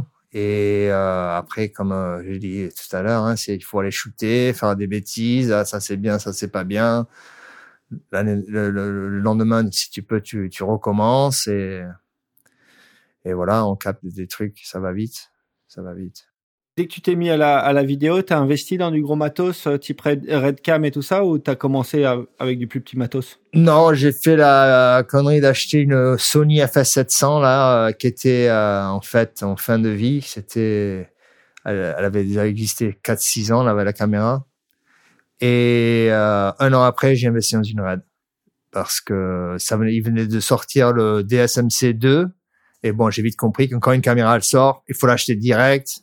Comme ça, en trois ans, elle est amortie. Et après, euh, c'est du bonus. Et là, je l'ai acheté en 2016 et je m'en, je m'en sers toujours aujourd'hui. Donc, euh, donc voilà. Et aujourd'hui, j'attends qu'une nouvelle caméra va sortir. Dès qu'elle sort, il faut sauter dessus. Et... C'est la course à l'armement un peu euh, dans ce. Ouais. Après, moi aujourd'hui, je suis à la recherche de, de framerate. Il me faut plus de framerate avec la Red. J'ai 120. Là, le premier qui sort à 240 ou encore mieux, mieux 480 on va voir. Après, il y a la, la Phantom qui fait 1000, mais bon, ça fait 8 ans qu'elle est sortie. Ça coûte 100 000 balles, 100 000 euros quand même. Donc, euh, tu investis pas dans un truc qui a, qui a, qui, qui a déjà 8 ans, quoi. Donc voilà, ouais, c'est un peu la, la course. Après, une fois que si tu l'achètes d'entrée de jeu, tu vas, tu vas l'amortir, ça c'est sûr. Ça c'est pas sans problème. Et donc aujourd'hui, bah, es toujours, enfin ta spécialité, c'est d'aller euh, en aqua. Euh, ouais et de plus en plus sur des line-up, des grosses vagues, euh, notamment Nazaré. Ouais. C'est là que c'est là que tu fais une bonne partie de ton business. Oui, oui, oui, ah oui, oui, grosse partie. J'ai mon plus gros client là-bas. Euh, c'est c'est euh, c'est notre quoi, on va dire. Hein. C'est et c'est la grosse vague la plus consistante au monde au final, parce que Mavericks ou Jaws, ça pète trois, quatre fois par an. Là-bas, c'est trois, quatre fois par mois donc euh, plus. Donc euh, c'est c'est la plus grosse et vague et la plus gnarly au monde. Hein, ça c'est après à documenter dans l'eau c'est très très compliqué. Il faut vraiment que il faut aller provoquer la chance et et, euh, mais bon c'est jouable c'est jouable là on commence à être pas mal. Toi, tu es derrière un jet, un partenaire qui te. Ouais. Qui te alors j'ai euh, voilà, j'ai mon pilote qui s'appelle Antonio Cardozo, qui est un bodyboarder professionnel, et euh, je l'ai je l'ai pris à trois ans. Il savait pas piloter un jet ski rien, mais bon, il, il a grandi à Nazaré sur cette falaise. Il était là la première fois qu'on est venu faire des photos avec Shane Dorian en 2011 qu'on a fait pas d'ailleurs cette couve et le Surfer Journal? Surfer Journal ouais je pense que j'ai eu plus de couves pour revenir à la question en photo que en tant que rider je vais penser à ça enfin bref donc Antonio il a grandi sur cette falaise et euh, rien que ça pour moi c'était un gros atout un énorme atout et et, euh, et voilà, on a commencé. Euh, après, j'ai vu aussi. En fait, j'ai rencontré. J'avais un boulot à faire avec Nick Von Roop, il y avait personne pour me piloter. C'était à Nazaré, mais rien que des trucs au large, en lâchant la corde, rien de trop gnarly, en venant trop au bord. Et Nick a dit, bon, écoute, prends Antonio, il va te piloter, prends ce jet. Et j'ai vu comment il était tout doux sur la gâchette et j'ai, j'ai, vite flashé sur lui. Je me suis dit, ah, parce que j'étais à ce moment-là en train de chercher un pilote pour me piloter l'année d'après, euh, parce que j'avais été shooté dans l'eau une fois l'année d'avant euh, où euh, Garrett m'a piloté un peu et et le Brésilien aussi là, le, qu'on a vu tout à l'heure. Carlos Burley. Carlos Burley aussi. Et j'avais eu le, un bon shot de Ross Clark Jones ce jour-là, et c'est ça qui m'a inspiré à continuer l'aventure. Donc je cherchais un pilote. Et voilà, j'ai vu Antonio, j'ai dit bon allez, j'ai acheté le tout dernier jet, 260 chevaux, euh, enfin pour faire ça bien quoi. Euh, parce qu'à chaque fois que j'allais shooter, on me donnait le pire jet ski dans la marina, tu vois, parce que bon, ils veulent garder les, les plus puissants, ceux qui marchent le, mieux pour pouvoir aller chercher les mecs, c'est normal. Le mec, il veut faire des photos ou des vidéos, tiens, prends celui-là. Et en fait, c'est des jets euh, qui patinent, euh, une grosse série qui arrive. Ah, nan, nan, nan, nan, nan. Ouais, du coup, un peu limité dans ce que tu peux faire. Ouais. Donc, euh, je me suis dit bon, là, il faut s'équiper, il faut faire ça bien. Et voilà. Après, j'ai rencontré Antonio. J'ai rencontré Antonio. J'ai pris le jet ski. On a commencé à batailler. Bon, au début, c'était pas facile. Hein. Surtout que les quelques premiers swells qu'on a shootés, ils étaient un peu ouest. Et plus c'est ouest, plus c'est compliqué pour trouver de la place à se mettre et s'échapper et tout et tout. J'avoue que j'avoue que les premières euh, sessions en vidéo, euh, on n'a pas sorti beaucoup de shots et j'ai commencé à me dire qu'est-ce qu'on fout là quoi? Et que je sais pas si ça va marcher. Et, bon après en bataillant, après j'ai pris un spotter pour la falaise qui, qui, est en contact direct avec Antonio tout le temps, en train de dire voilà la 3, attention une grosse série, allez au nord, au sud, nani, nana. de l'info quoi, des infos qui peuvent nous aider. Euh, si on est coincé au bord, il va y avoir patienter, il y a encore 6, 6, 7 vagues. Là, maintenant, il y a l'ouverture foncée, des petits trucs qui font que ça nous a vachement facilité la tâche et c'est devenu beaucoup plus abordable. Après, le fait de pouvoir se dire, on va rester à peu près par là. C'est, c'est, je veux pas dire c'est la safe zone parce qu'il n'y a pas de safe zone là-bas, mais on, on commence à capter où est-ce qu'on peut, peut attendre et, et voilà quoi. C'était une, il fallait s'habituer au, au truc quoi, parce qu'il n'y a pas de channel en fait là-bas, il n'y a pas de passe. C'est tout, le temps dans le, dans la machine à laver et euh, ouais, ça peut être ça peut, ça peut devenir compliqué. Donc si je comprends bien, maintenant si on, on embauche Laurent Pujol pour une mission à Nazaré, on embauche Laurent et toi t'embauches deux voire trois gars derrière pour deux pour, gars, ouais. pour t'assister dans Ouais, j'ai mon taf. pilote et le spotter. Ouais. OK. Voilà. On est une équipe, ouais. Et tu parlais de la technique et du coup de ton pilote. Je crois me souvenir qu'il y a des, des sessions, en tout cas au début, genre à Bellara, t'é- t'étais tout seul avec ton jet et tu shootais en, en te drivant toi-même. Ouais, mais ça c'est des photos. Ouais, ouais, ah, c'était en photo, ouais. En photo, ouais. ouais, ouais Et à Nazaré, tu te sentirais de, de pouvoir à la fois gérer le drive et, le caisson? Non. En Ah photo, en vidéo, non, pas. en En photo, j'entends, tu pourrais. Y a en mecs. photo, tu pourrais, ouais. Tu pourrais, ouais. ouais. Tu aurais beaucoup moins que de, de, de shots que si tu avais un pilote, mais tu pourrais le faire, Ok. carrément. Là des derniers euh, des dernières images euh, que j'ai vues de de toi à Nazaré, plus ça va, plus tu te rapproches de l'action quand même. Euh, c'est Ouais. quand même grosse prise de risque euh, pour ton driver, pour toi, pour ton matos. Ouais, ouais. Oui, oui, c'est, c'est sûr, ouais. Je peux perdre 50 000 euros en un clin d'œil, hein. C'est, ça peut aller très, très vite. Mais après, si c'est que du matos, j'en suis conscient, je suis à paix avec. Je peux, si c'est que du matos et nous, on rentre, on, on rentre sans, sans blessure et, et compagnie, c'est, le but principal, quoi. Après, si c'est que du matos, c'est, pas grave. Justement, quand euh, quand t'es avec ton driver, toi t'es concentré sur ton image, t'es obligé de lui faire euh, totalement Entièrement confiance sur, confiance, ce, qui, sur ouais, ce qui ouais. se passe. Ouais. Des fois, je, des fois, je suis en train de cadrer, shooter mon gars, on passe au-dessus de la vague, et l'autre, je le regarde, et il regarde exactement là où je suis en train de shooter. Tu vois, il, il est comme ça sur le jet. Ah, il regarde. Donc, je lui gueule dessus, je regarde où tu vas. Parce que c'est, après, tu le pourras le voir en 120 images secondes au ralenti, tu vois, en rentrant, mais là, tu regardes où tu vas, parce que le moindre petit truc, on peut, il suffit d'un petit clapot à la con, et ça, ça, ça peut chavirer le jet, ou t'empêcher de passer. Donc ouais, lui c'est les, il regarde devant et moi je cadre. Donc pareil, ce genre de truc, c'est pas gratuit, j'imagine, pour les euh, pour tes clients? Non, ben non, non, non, non, c'est pas gratuit, non, c'est pas gratuit. Et c'est qui justement tes clients aujourd'hui? Mais là aujourd'hui c'est euh, c'est euh, c'est une production américaine qui font euh, une docu-série de six saisons sur euh, HBO et HBO Max qui va être une euh, plateforme qui sort pour euh, rivaliser euh, Netflix et et Amazon Prime. Et tout le monde pensait que ce, cette série allait partir chez Netflix parce que le réalisateur s'appelle Chris Smith, qui est assez maqué euh, chez Netflix. C'est lui qui a fait euh, Tiger King, non? Tiger King, ouais, et, euh, Fry Festival. Euh, c'est les, les, les Jarou les, qui font venir des gons aux Bahamas. Ah, d'un festival qui finalement n'a pas n'a pas lieu. Ouais, Ouais. Voilà, c'est lui qui a fait ça aussi. Donc il est vachement euh, maqué chez Netflix et apparemment euh, HBO ils ont mis des, des sous sur la table et qui non non on la veut. Donc elle est partie là-bas la saison, les saisons. Donc là on a filmé la saison 1, 2, voire 3 ou que 1 2 là j'ai la la une elle est elle est prête, elle sort en juillet, la 2 ils sont en train de la monter et là on va normalement si ça plaît parce qu'il faut que ça plaise euh, j'étais là six, six séries, six saisons, pardon.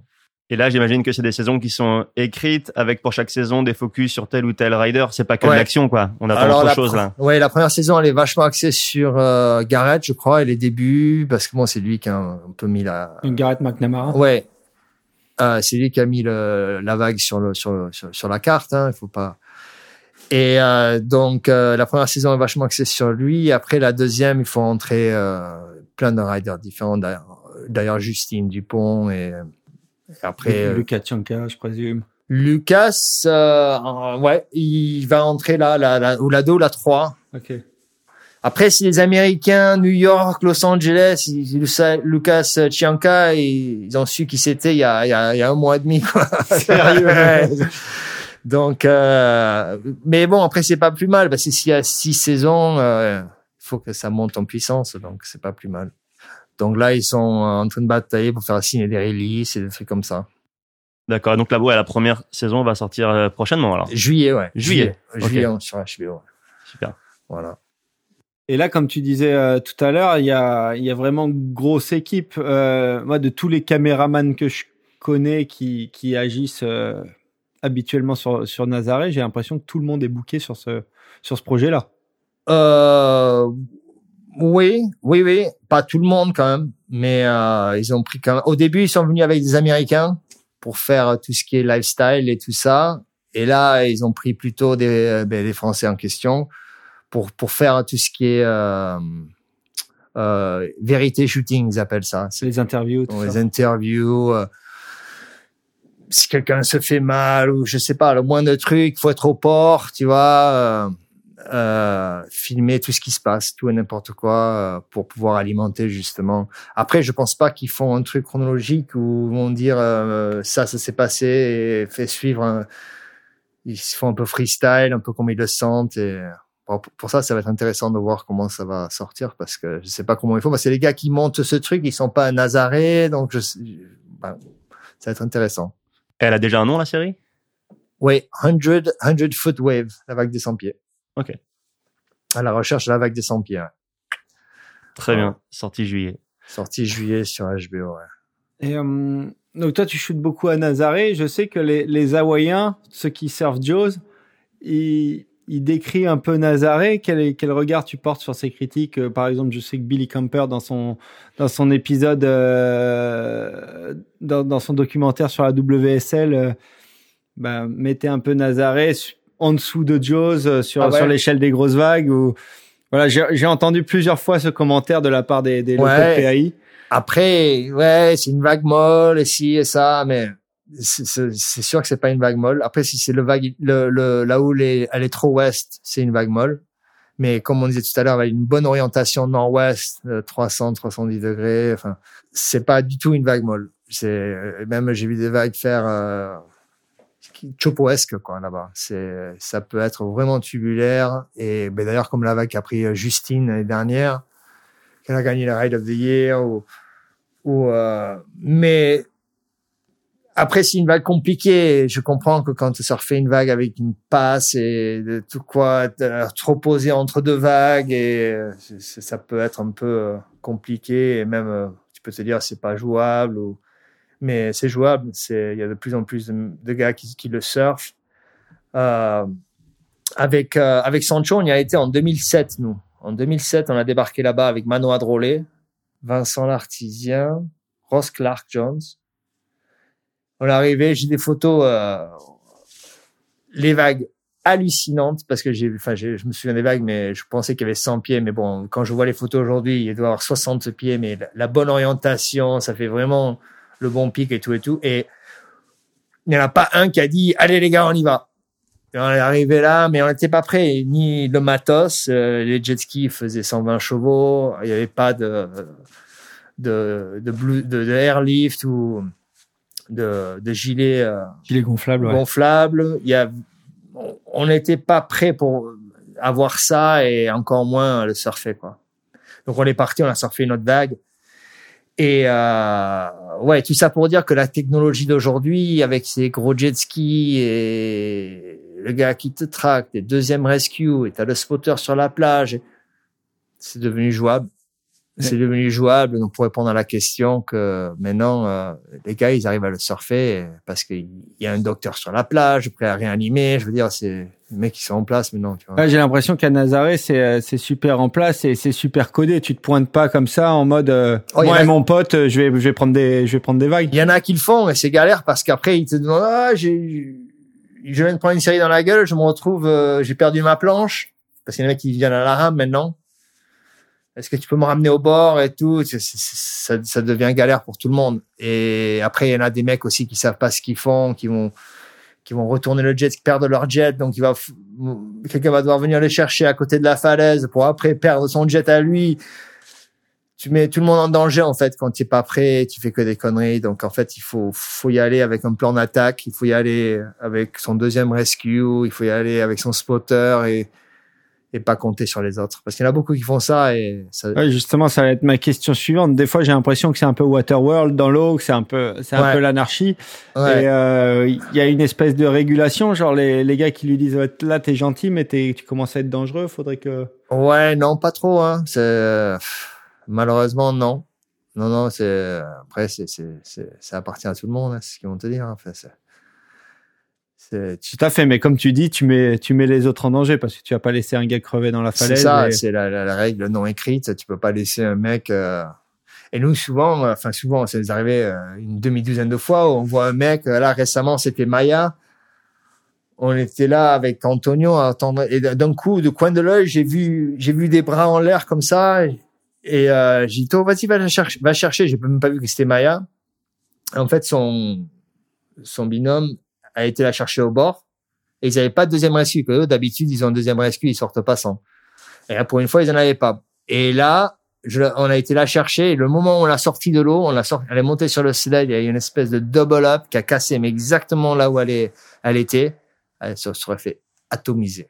Et d'ailleurs, on a, dû aller au bord. Et donc voilà, ouais, s'il y a quelqu'un qui est en danger, on est obligé d'aller la chercher. Même si après il y a la vague des 100 pieds derrière, je vais la louper. On est obligé, quoi. C'est et on, on, on en sort pas mal. Ah ouais, vraiment, ouais. Ouais. Après, c'est rare qu'on qu'on qu'on soit obligé d'aller au bord parce qu'on va on va le prendre et le ramener vite au large. C'est rare qu'on aille au bord comme on a fait avec Maya là le mois dernier récupérant quelqu'un. et quand tu vas au bord ta session elle est finie tu peux plus Ah euh, non non, il faut tu- repasser après. tu peux repartir quand même de, Ah, depuis oui, on bord. peut. Ouais. C'est- Ouais. C'est galère. Ça peut prendre du temps, ouais. Ça peut prendre du temps. Ouais. On est deux avec le caisson à taper des mousses. C'est ouais c'est ça, ça arrive à tous les sens. C'est après euh, quand on est coincé au bord à chuter les mecs et se retourner le jet ski, à taper des mousses aussi. C'est on fait des bons shots aussi quand on est au bord. Donc je me dis on va en profiter pour faire des shots. Et, et quels sont euh, les sujets que que t'affectionnes shooter là-bas? Euh, Il y, y a plusieurs équipages qui, qui cartonnent, euh, que Ouais. ce soit euh, Lucas, Justine Ouais, ou c'est d'autres. ça. ouais, tu les as dit. Après y a, il y a- ouais euh, aussi euh, ouais Chumbo, euh, Scooby, le petit Hawaïen qu'on disait là. Kaileni, euh, Sébastien Studner, il prend vraiment, vraiment des grosses vagues. Et lui, il est super organisé, il paraît. Ah, il est super organisé, ouais, c'est Arbeit. Ouais, il, a, il a tout le staff et tout ça. ah oui, oui, oui, organisé, euh, armé jusqu'aux dents. Mais bon, après, euh, il a raison, hein, il a raison. Mais il se peut qu'il il a eu une très grosse vague en octobre là qui a fait le, le canyon effect. Quoi. Il arrive en bas de vague, ça a vraiment jacké comme il faut. Je pense qu'il peut euh, prendre le Guinness euh, cette année avec ça là. Je pense, on verra. Et d'ailleurs, quel regard tu portes au- sur tout cette euh, cette médiatisation Guinness et euh, Ouais, j'essaie de pas trop. D'ailleurs, je sais même pas pourquoi j'en parle. je rentre pas trop là-dedans, moi. je sais que les athlètes, ils touchent pas, ils touchent pas un rond quand ils gagnent. Je pensais que c'est qu'il y avait quand même un bonus. euh, mais non, j'ai appris récemment, donc je sais pas pourquoi ils bataillent tous. Enfin, je suppose parce que ça, ça pèse quand ils renégocient avec leurs sponsors. Ouais. Mais, euh, mais ouais, j'essaie de pas trop rentrer là-dedans. ouais. et, et aussi euh, il y, a, y a toute la compétition euh, XXL. Ouais. Je crois que pour les, les photographes et caméramans, c'est pas tout le temps avantageux de lâcher euh, Ah ouais, de lâcher son footage pour euh, pour cette compétition. Si ce sens-là, ouais, ouais, ouais. Ouais, euh, toi, tu, tu lâches volontiers ou Non, volontiers, non. On m'a demandé de le faire, donc je l'ai fait. Mais euh, le problème, c'est que tout le monde va leur filer leurs, les- leurs images et ils, ont le droit d'utiliser des images de tout le monde pour qu'à la fin de dire il y a un seul gagnant. Et bon, ils sont malins. Hein. Imagine, ils ont le droit de faire une com pas possible. Ils ont toutes les vagues au monde. Ils ont le droit de, l'utilisation. C'est et, euh, et en plus, c'est passé de, de 10 000 pour le photographe à 3 000 l'année dernière. Avant, c'était 10 000 pour le photographe, enfin le vidéaste qui faisait le ride year. L'année dernière, c'est passé à 3 000. Donc, euh, et là, cette année, je crois qu'ils ont coupé encore la poire en deux. Donc, au final, ouais, c'est pas... C'est pas super intéressant. Après, moi, j'ai pas envie de... Si tu regardes mes, mon Instagram, je, je montre rien de Nazaré. Parce que je veux pas se retrouver avec CJet l'année prochaine. Les mecs, ils vont voir ça, ils vont flipper, quoi. Ils vont dire, putain, moi aussi, je veux faire des images comme ça. Et d'ailleurs, ça arrive. Il y en a un, il y en a un qui commence à le faire parce que justement, il y a eu deux trois images avec euh, la WSL qui sont sorties. Mais j'ai compris avec euh, l'histoire de Follow Cam, avec le petit Australien qui l'a fait derrière et qui a vendu ça dessous et ça a perdu toute sa valeur. Là, t'es tout seul dans l'eau pour l'instant? Enfin, t'étais tout seul. J'étais tout seul. Oui, oui. Ça fait trois ans que j'y suis tout seul. Il n'y a pas un autre. Là, depuis cette année, ça commence à arriver. Là, il y a un local de là-bas qui est sympa, hein, qui commence à batailler. Mais euh, et, d'ailleurs ils nous suivent un peu, tu vois. Là, un coup on va, on, va, on a les infos.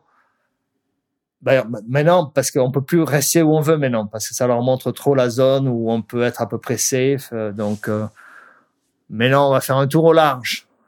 ah, t'es obligé de brouiller les pistes. Ouais. Et euh, dès hop, il y a une série qui arrive, premier pic, deuxième pic, on fonce pour, pour, pour, parce qu'on sait où il faut aller pour shooter certaines zones et tout. Et là, je me retourne et je vois les gonzes derrière dans notre sillage. Et je les regarde et je fais style non avec la tête.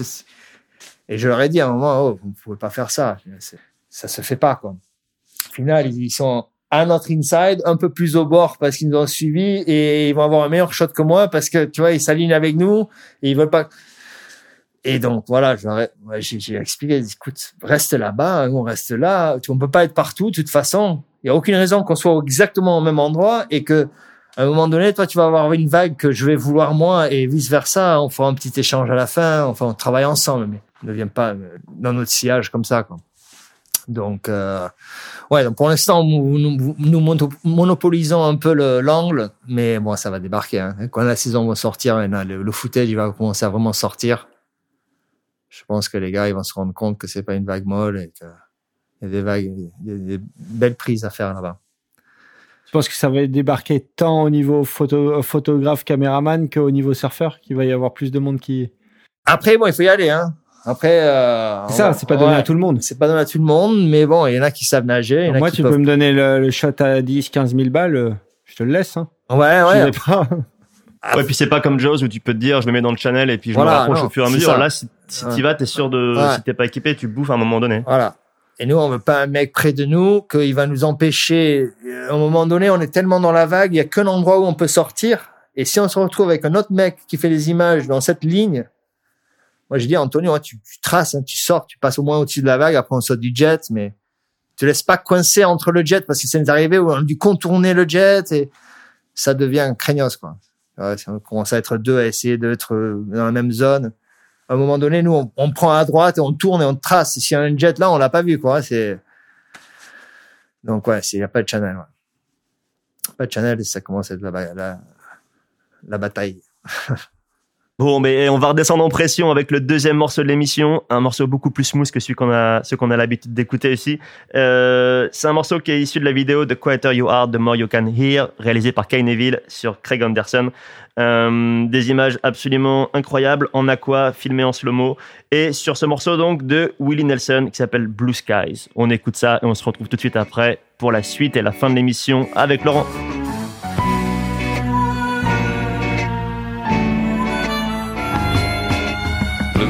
Skies smiling at me. Nothing but blue skies do I see. Bluebirds singing a song. Nothing but blue skies from now on. I never saw the sun shining so bright.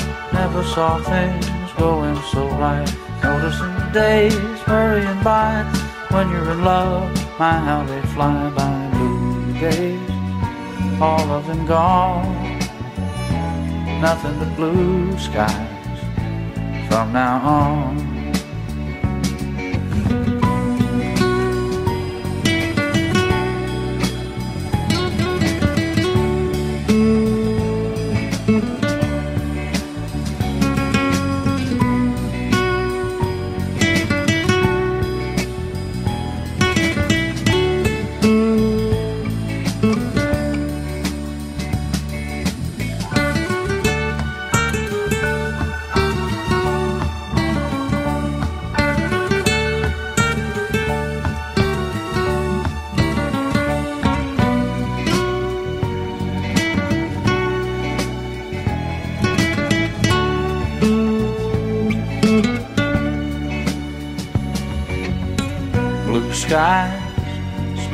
Me. Nothing but blue skies do I see. Blue days, all of them gone. Nothing but blue skies from now on. Blue skies smiling at me. Nothing but blue skies do I see. Days, all gone. Nothing but blue skies from now on. Blue skies smiling at me. Nothing but blue skies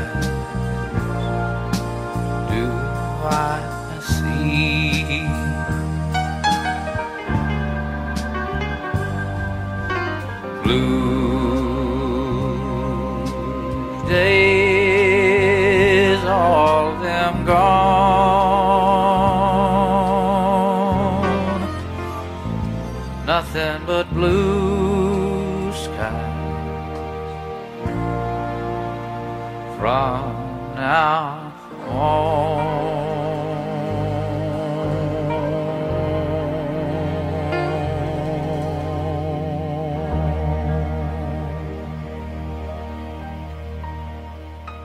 Et on est de retour sur Impact Zone Surf Podcast, présenté par Billabong, et toujours avec Laurent Pujol. On aborde la dernière partie de l'émission.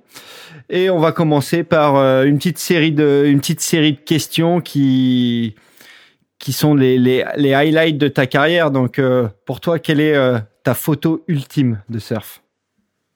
Ouf. Euh, ça basculerait entre euh, une des photos follow cam, bien entendu. Après, beau, euh, j'aime beaucoup celle de Shane Dorian à Nazaré en 2011.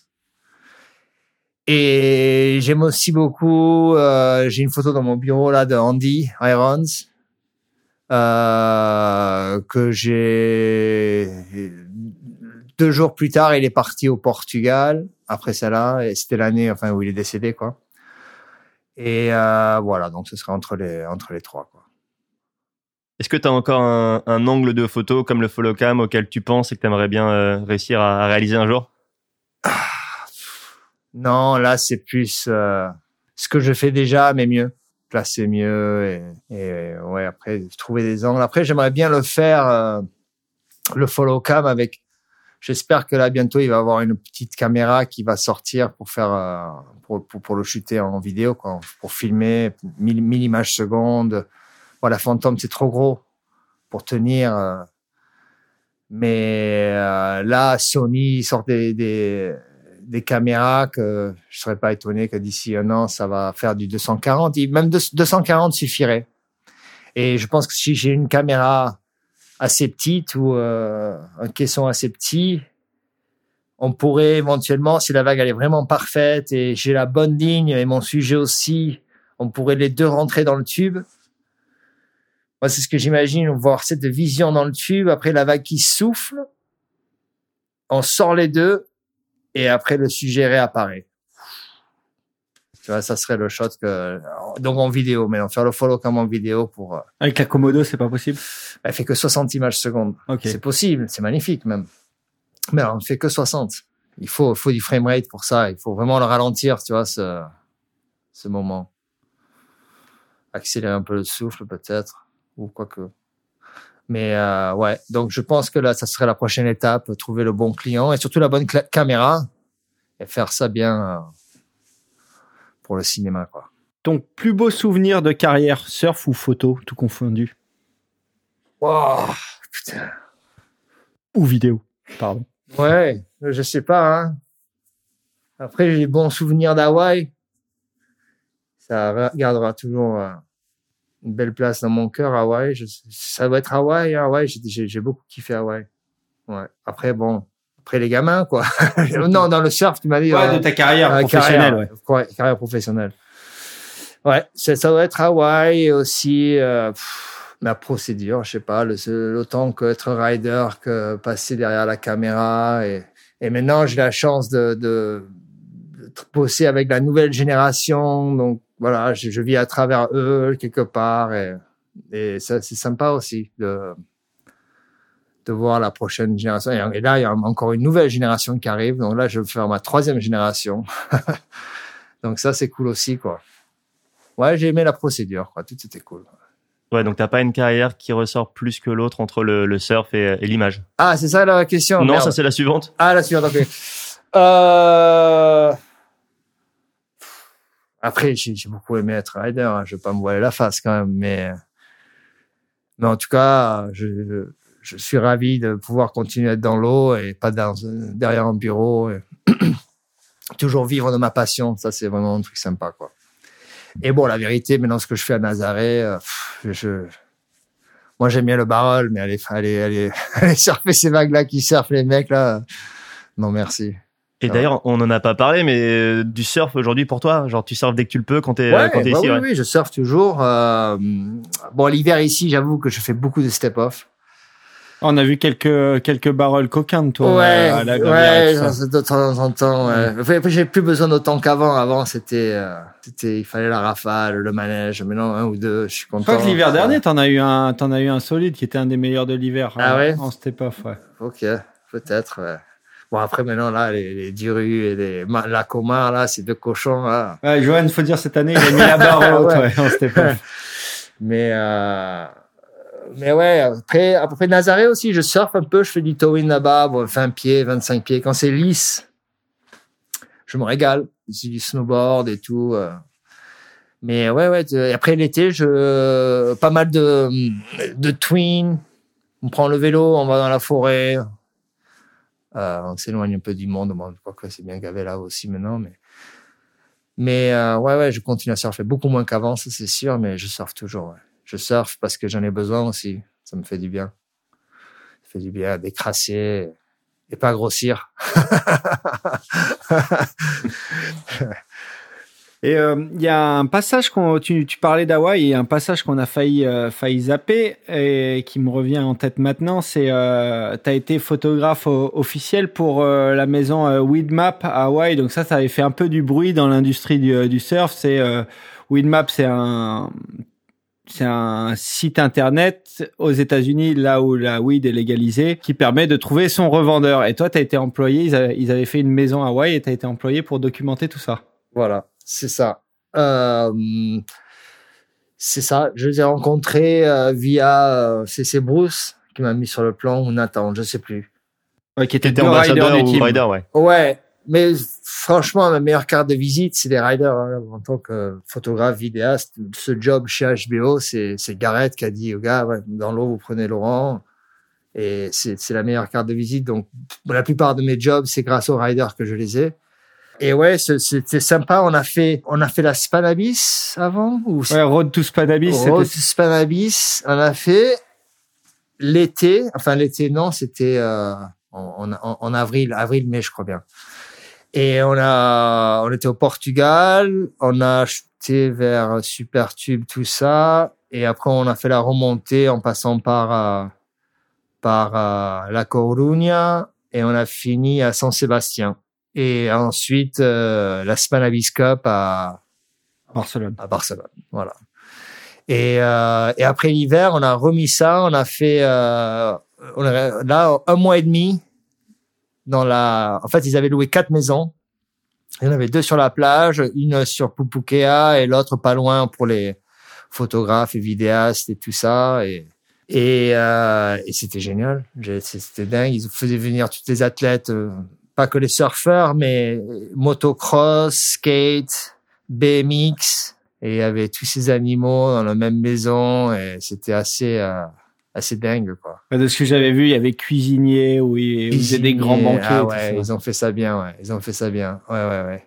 Et euh, en photographe, t'étais avec un des un des Billman aussi dedans? Billman, moi j'ai moi je faisais la je filmais dans l'eau. D'accord. Je, je Et filmais déjà. Et, Et- lui, lui, c'était le les photos. photographe, voilà. Ouais. C'était photographe. Donc, on bossait ensemble. Ouais, donc plutôt cool, quoi. Comme, euh, Génial, génial. J'adore Brian. Il a toujours été très sympa. D'ailleurs, il m'a aussi, j'aurais dû le citer parce qu'il m'a toujours euh, donné des bons conseils au niveau professionnel.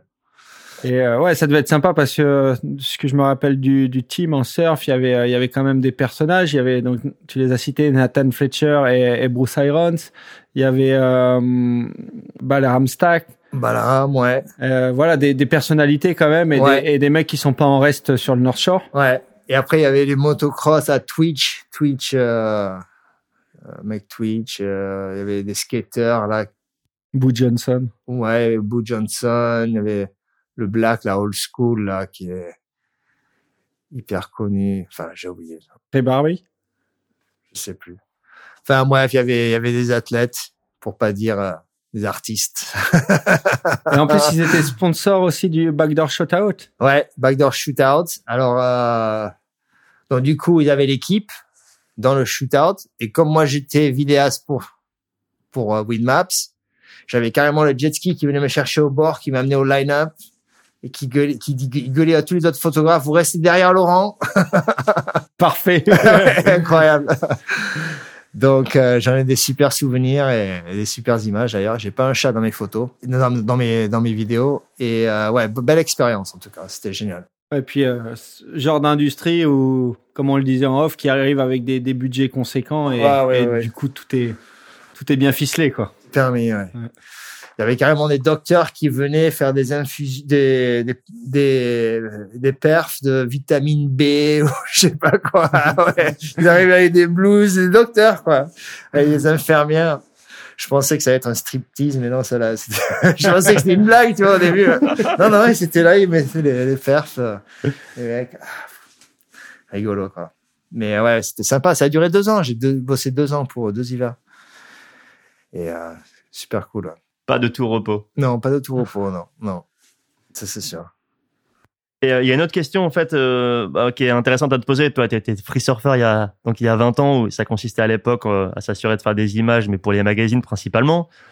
Et ce serait intéressant d'avoir ton point de vue sur ce que signifie être free surfer aujourd'hui avec toute la toute la dimension réseaux sociaux.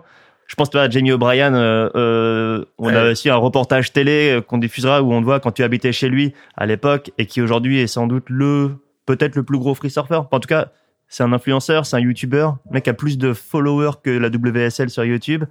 Euh, comment tu comment tu perçois aujourd'hui toute cette euh, frénésie euh, de contenu? Mais lui, il a capté très très vite. Hein. Il s'est mis à, à la page direct, mais direct. Quoi. Il a vu le- vraiment la vision avant tout le monde, vers les vlogs et compagnie. D'ailleurs, j'en parlais à Nathan la semaine dernière. Là, il me disait qu'il touchait 15 000 euros par mois de chez YouTube, quoi. Ouais, et puis après il a tout son sa boutique, son merchandising chez et YouTube. tout. Ouais, ouais. que- pour- donc, euh, il était vraiment euh, avant-garde. Et aujourd'hui, c'est ça, quoi. C'est aujourd'hui, c'est combien t'as de followers, combien t'as fait de clips, combien il y a eu de vues, combien les choses ont changé, quoi. Tu vois, les choses ont changé. Et le magazine, il a vraiment disparu. Il n'y en a plus du tout. Donc, euh, ouais, les, les gonzes qui se sont mis à la page, ils sont encore là, quoi. Toi, tu te serais vu euh, si Jamie. t'avais été de la cette génération actuelle, devoir raconter ta vie toute la journée Putain, en ouais, story ou c'est plus de boulot en plus, hein. Ah, c'est du boulot, ouais, c'est du boulot. Mais bon, après, voilà, c'est ta plateforme. Il faut savoir s'en servir. Et Si tu sais t'en servir, euh, ça prolonger ta carrière. hein. Et puis en plus, quand on parle de Jamie O'Brien, c'est au-delà des, des talents surfistiques et, et des activités qu'il fait, il a un, un réel, euh, une réelle habilité à, à présenter son truc comme un présentateur TV ou, Ouais. ou autre. C'est, c'est en plus, à un moment, il était boycotté, Jamie, hein, par les magazines, parce que bon, il a quand même une certaine attitude et à un moment, il a suivi, je crois, un peu tout le monde. Et vous savez quoi? J'allais faire mon truc. Il a pris des GoPro, il a pris des mecs qui bossaient pour lui, il a contourné toute l'industrie, en fait. Hein, ils ont pas, il a pas laissé le choix à l'industrie. Toi, tu vas être la star, et toi, tu vas être la star, et toi, t'es has-been, et toi. Il a dit, c'est quoi? Pff, je vais contourner. Parce qu'avant, c'était ça. Ouais. C'est, allez, toi, tu vas être euh, flavor of the month, comme ils disent.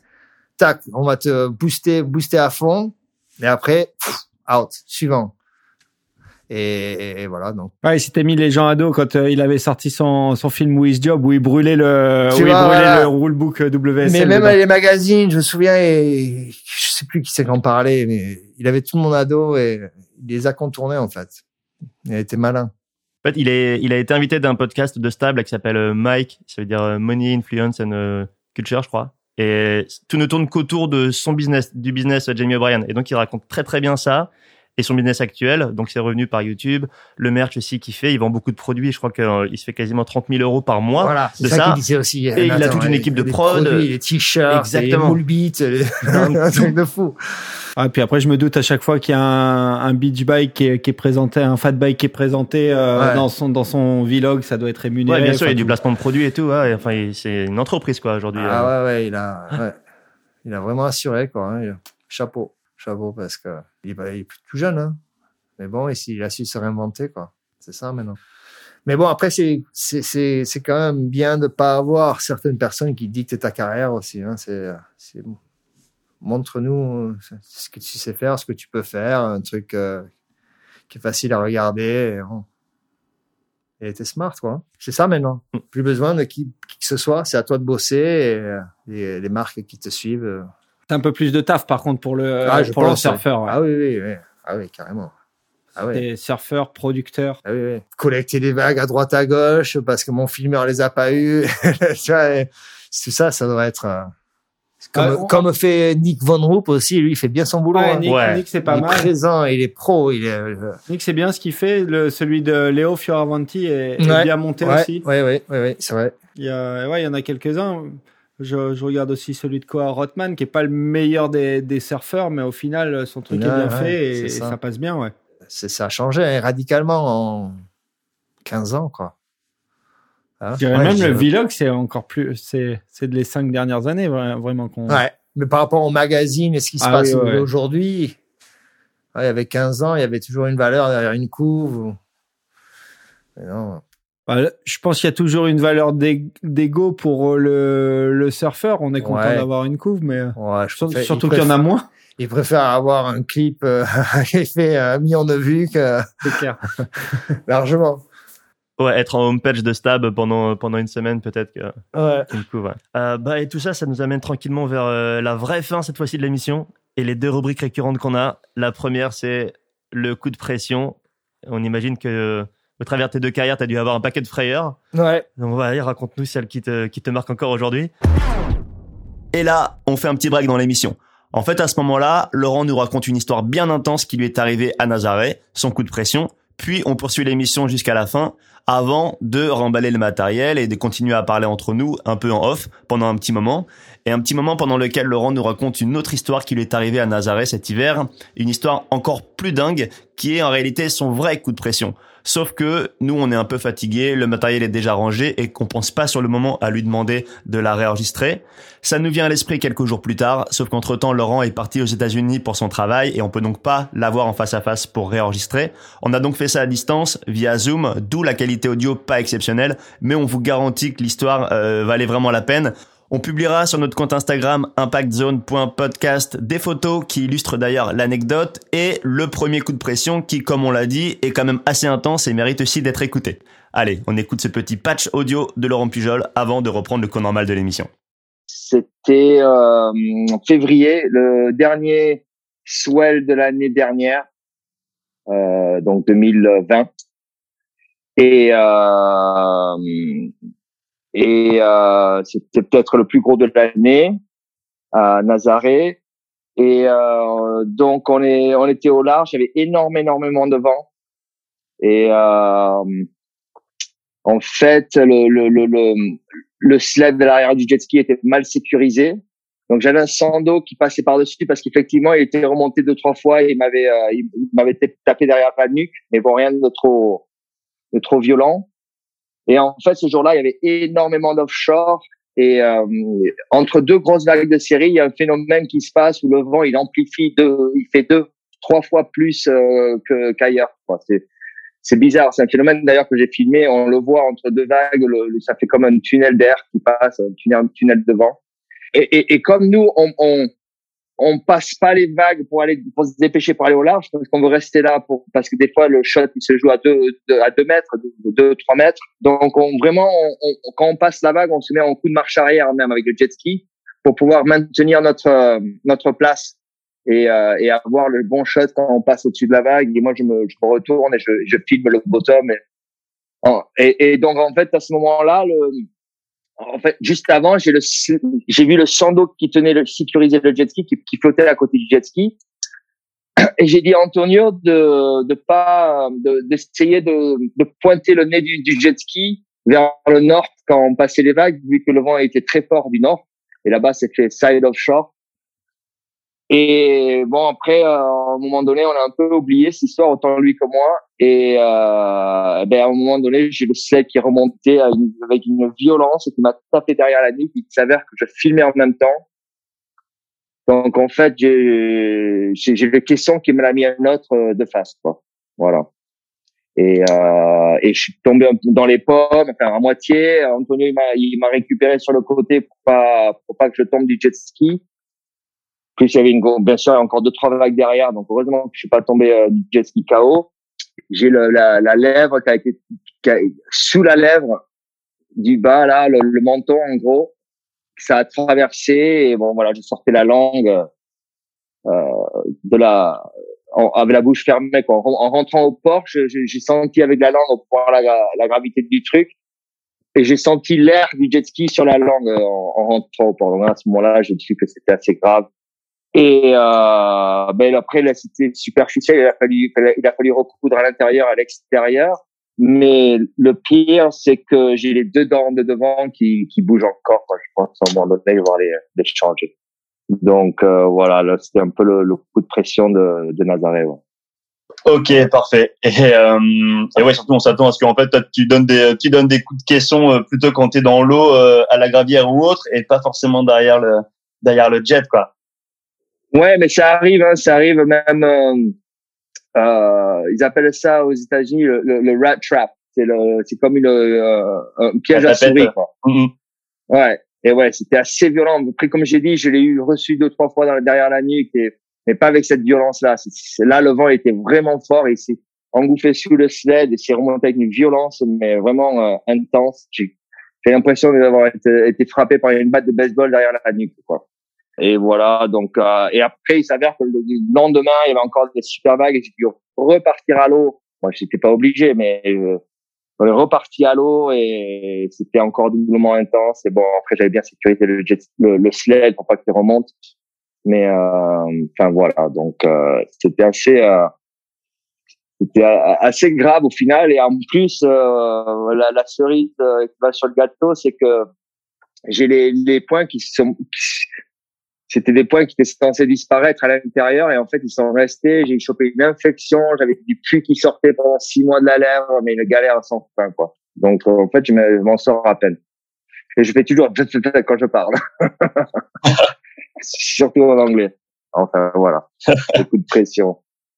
Et euh, notre dernière question de rubrique récurrente, c'est le Grom Spirit.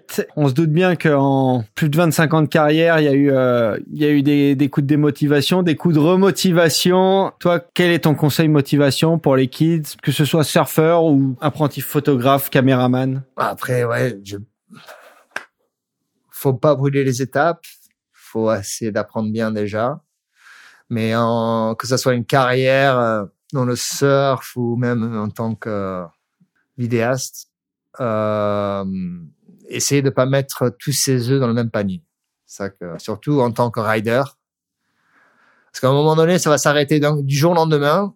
Et, on- et la vérité, on se retrouve comme un con. Parce que quand j'ai dit, j'ai- mis un an ou deux à, À rebondir. à rebondir, ouais, parce que t'as tellement cette habitude où tu touches. J'aime, je disais toujours le easy money parce que c'est du easy money, ça tombe tous les mois, bam, bam, bam, tu t'y habitues, ça tombe pendant des années, des, décennies même. On s'y habitue. C'est, ouais, c'est donc euh, des fois, euh, enfin, après tu te prends pour une rockstar. Au final, tu fais la fête, tu manges au resto tout le temps, tu vois, c'est, c'est pas calculé. Enfin, des fois- maintenant ils ont des parents derrière, ils disent hop, hop, hop, on achète ça, tu vois, bon. et ça c'est c'est c'est génial. Mais si t'as personne derrière toi qui va te dire fais ci, fais ça avec tes sous, à un moment donné, euh, tu vas te retrouver en fin de carrière avec euh, 500 000 freaking flyer miles, mais avec 5 000 sur le compte, quoi, tu vois.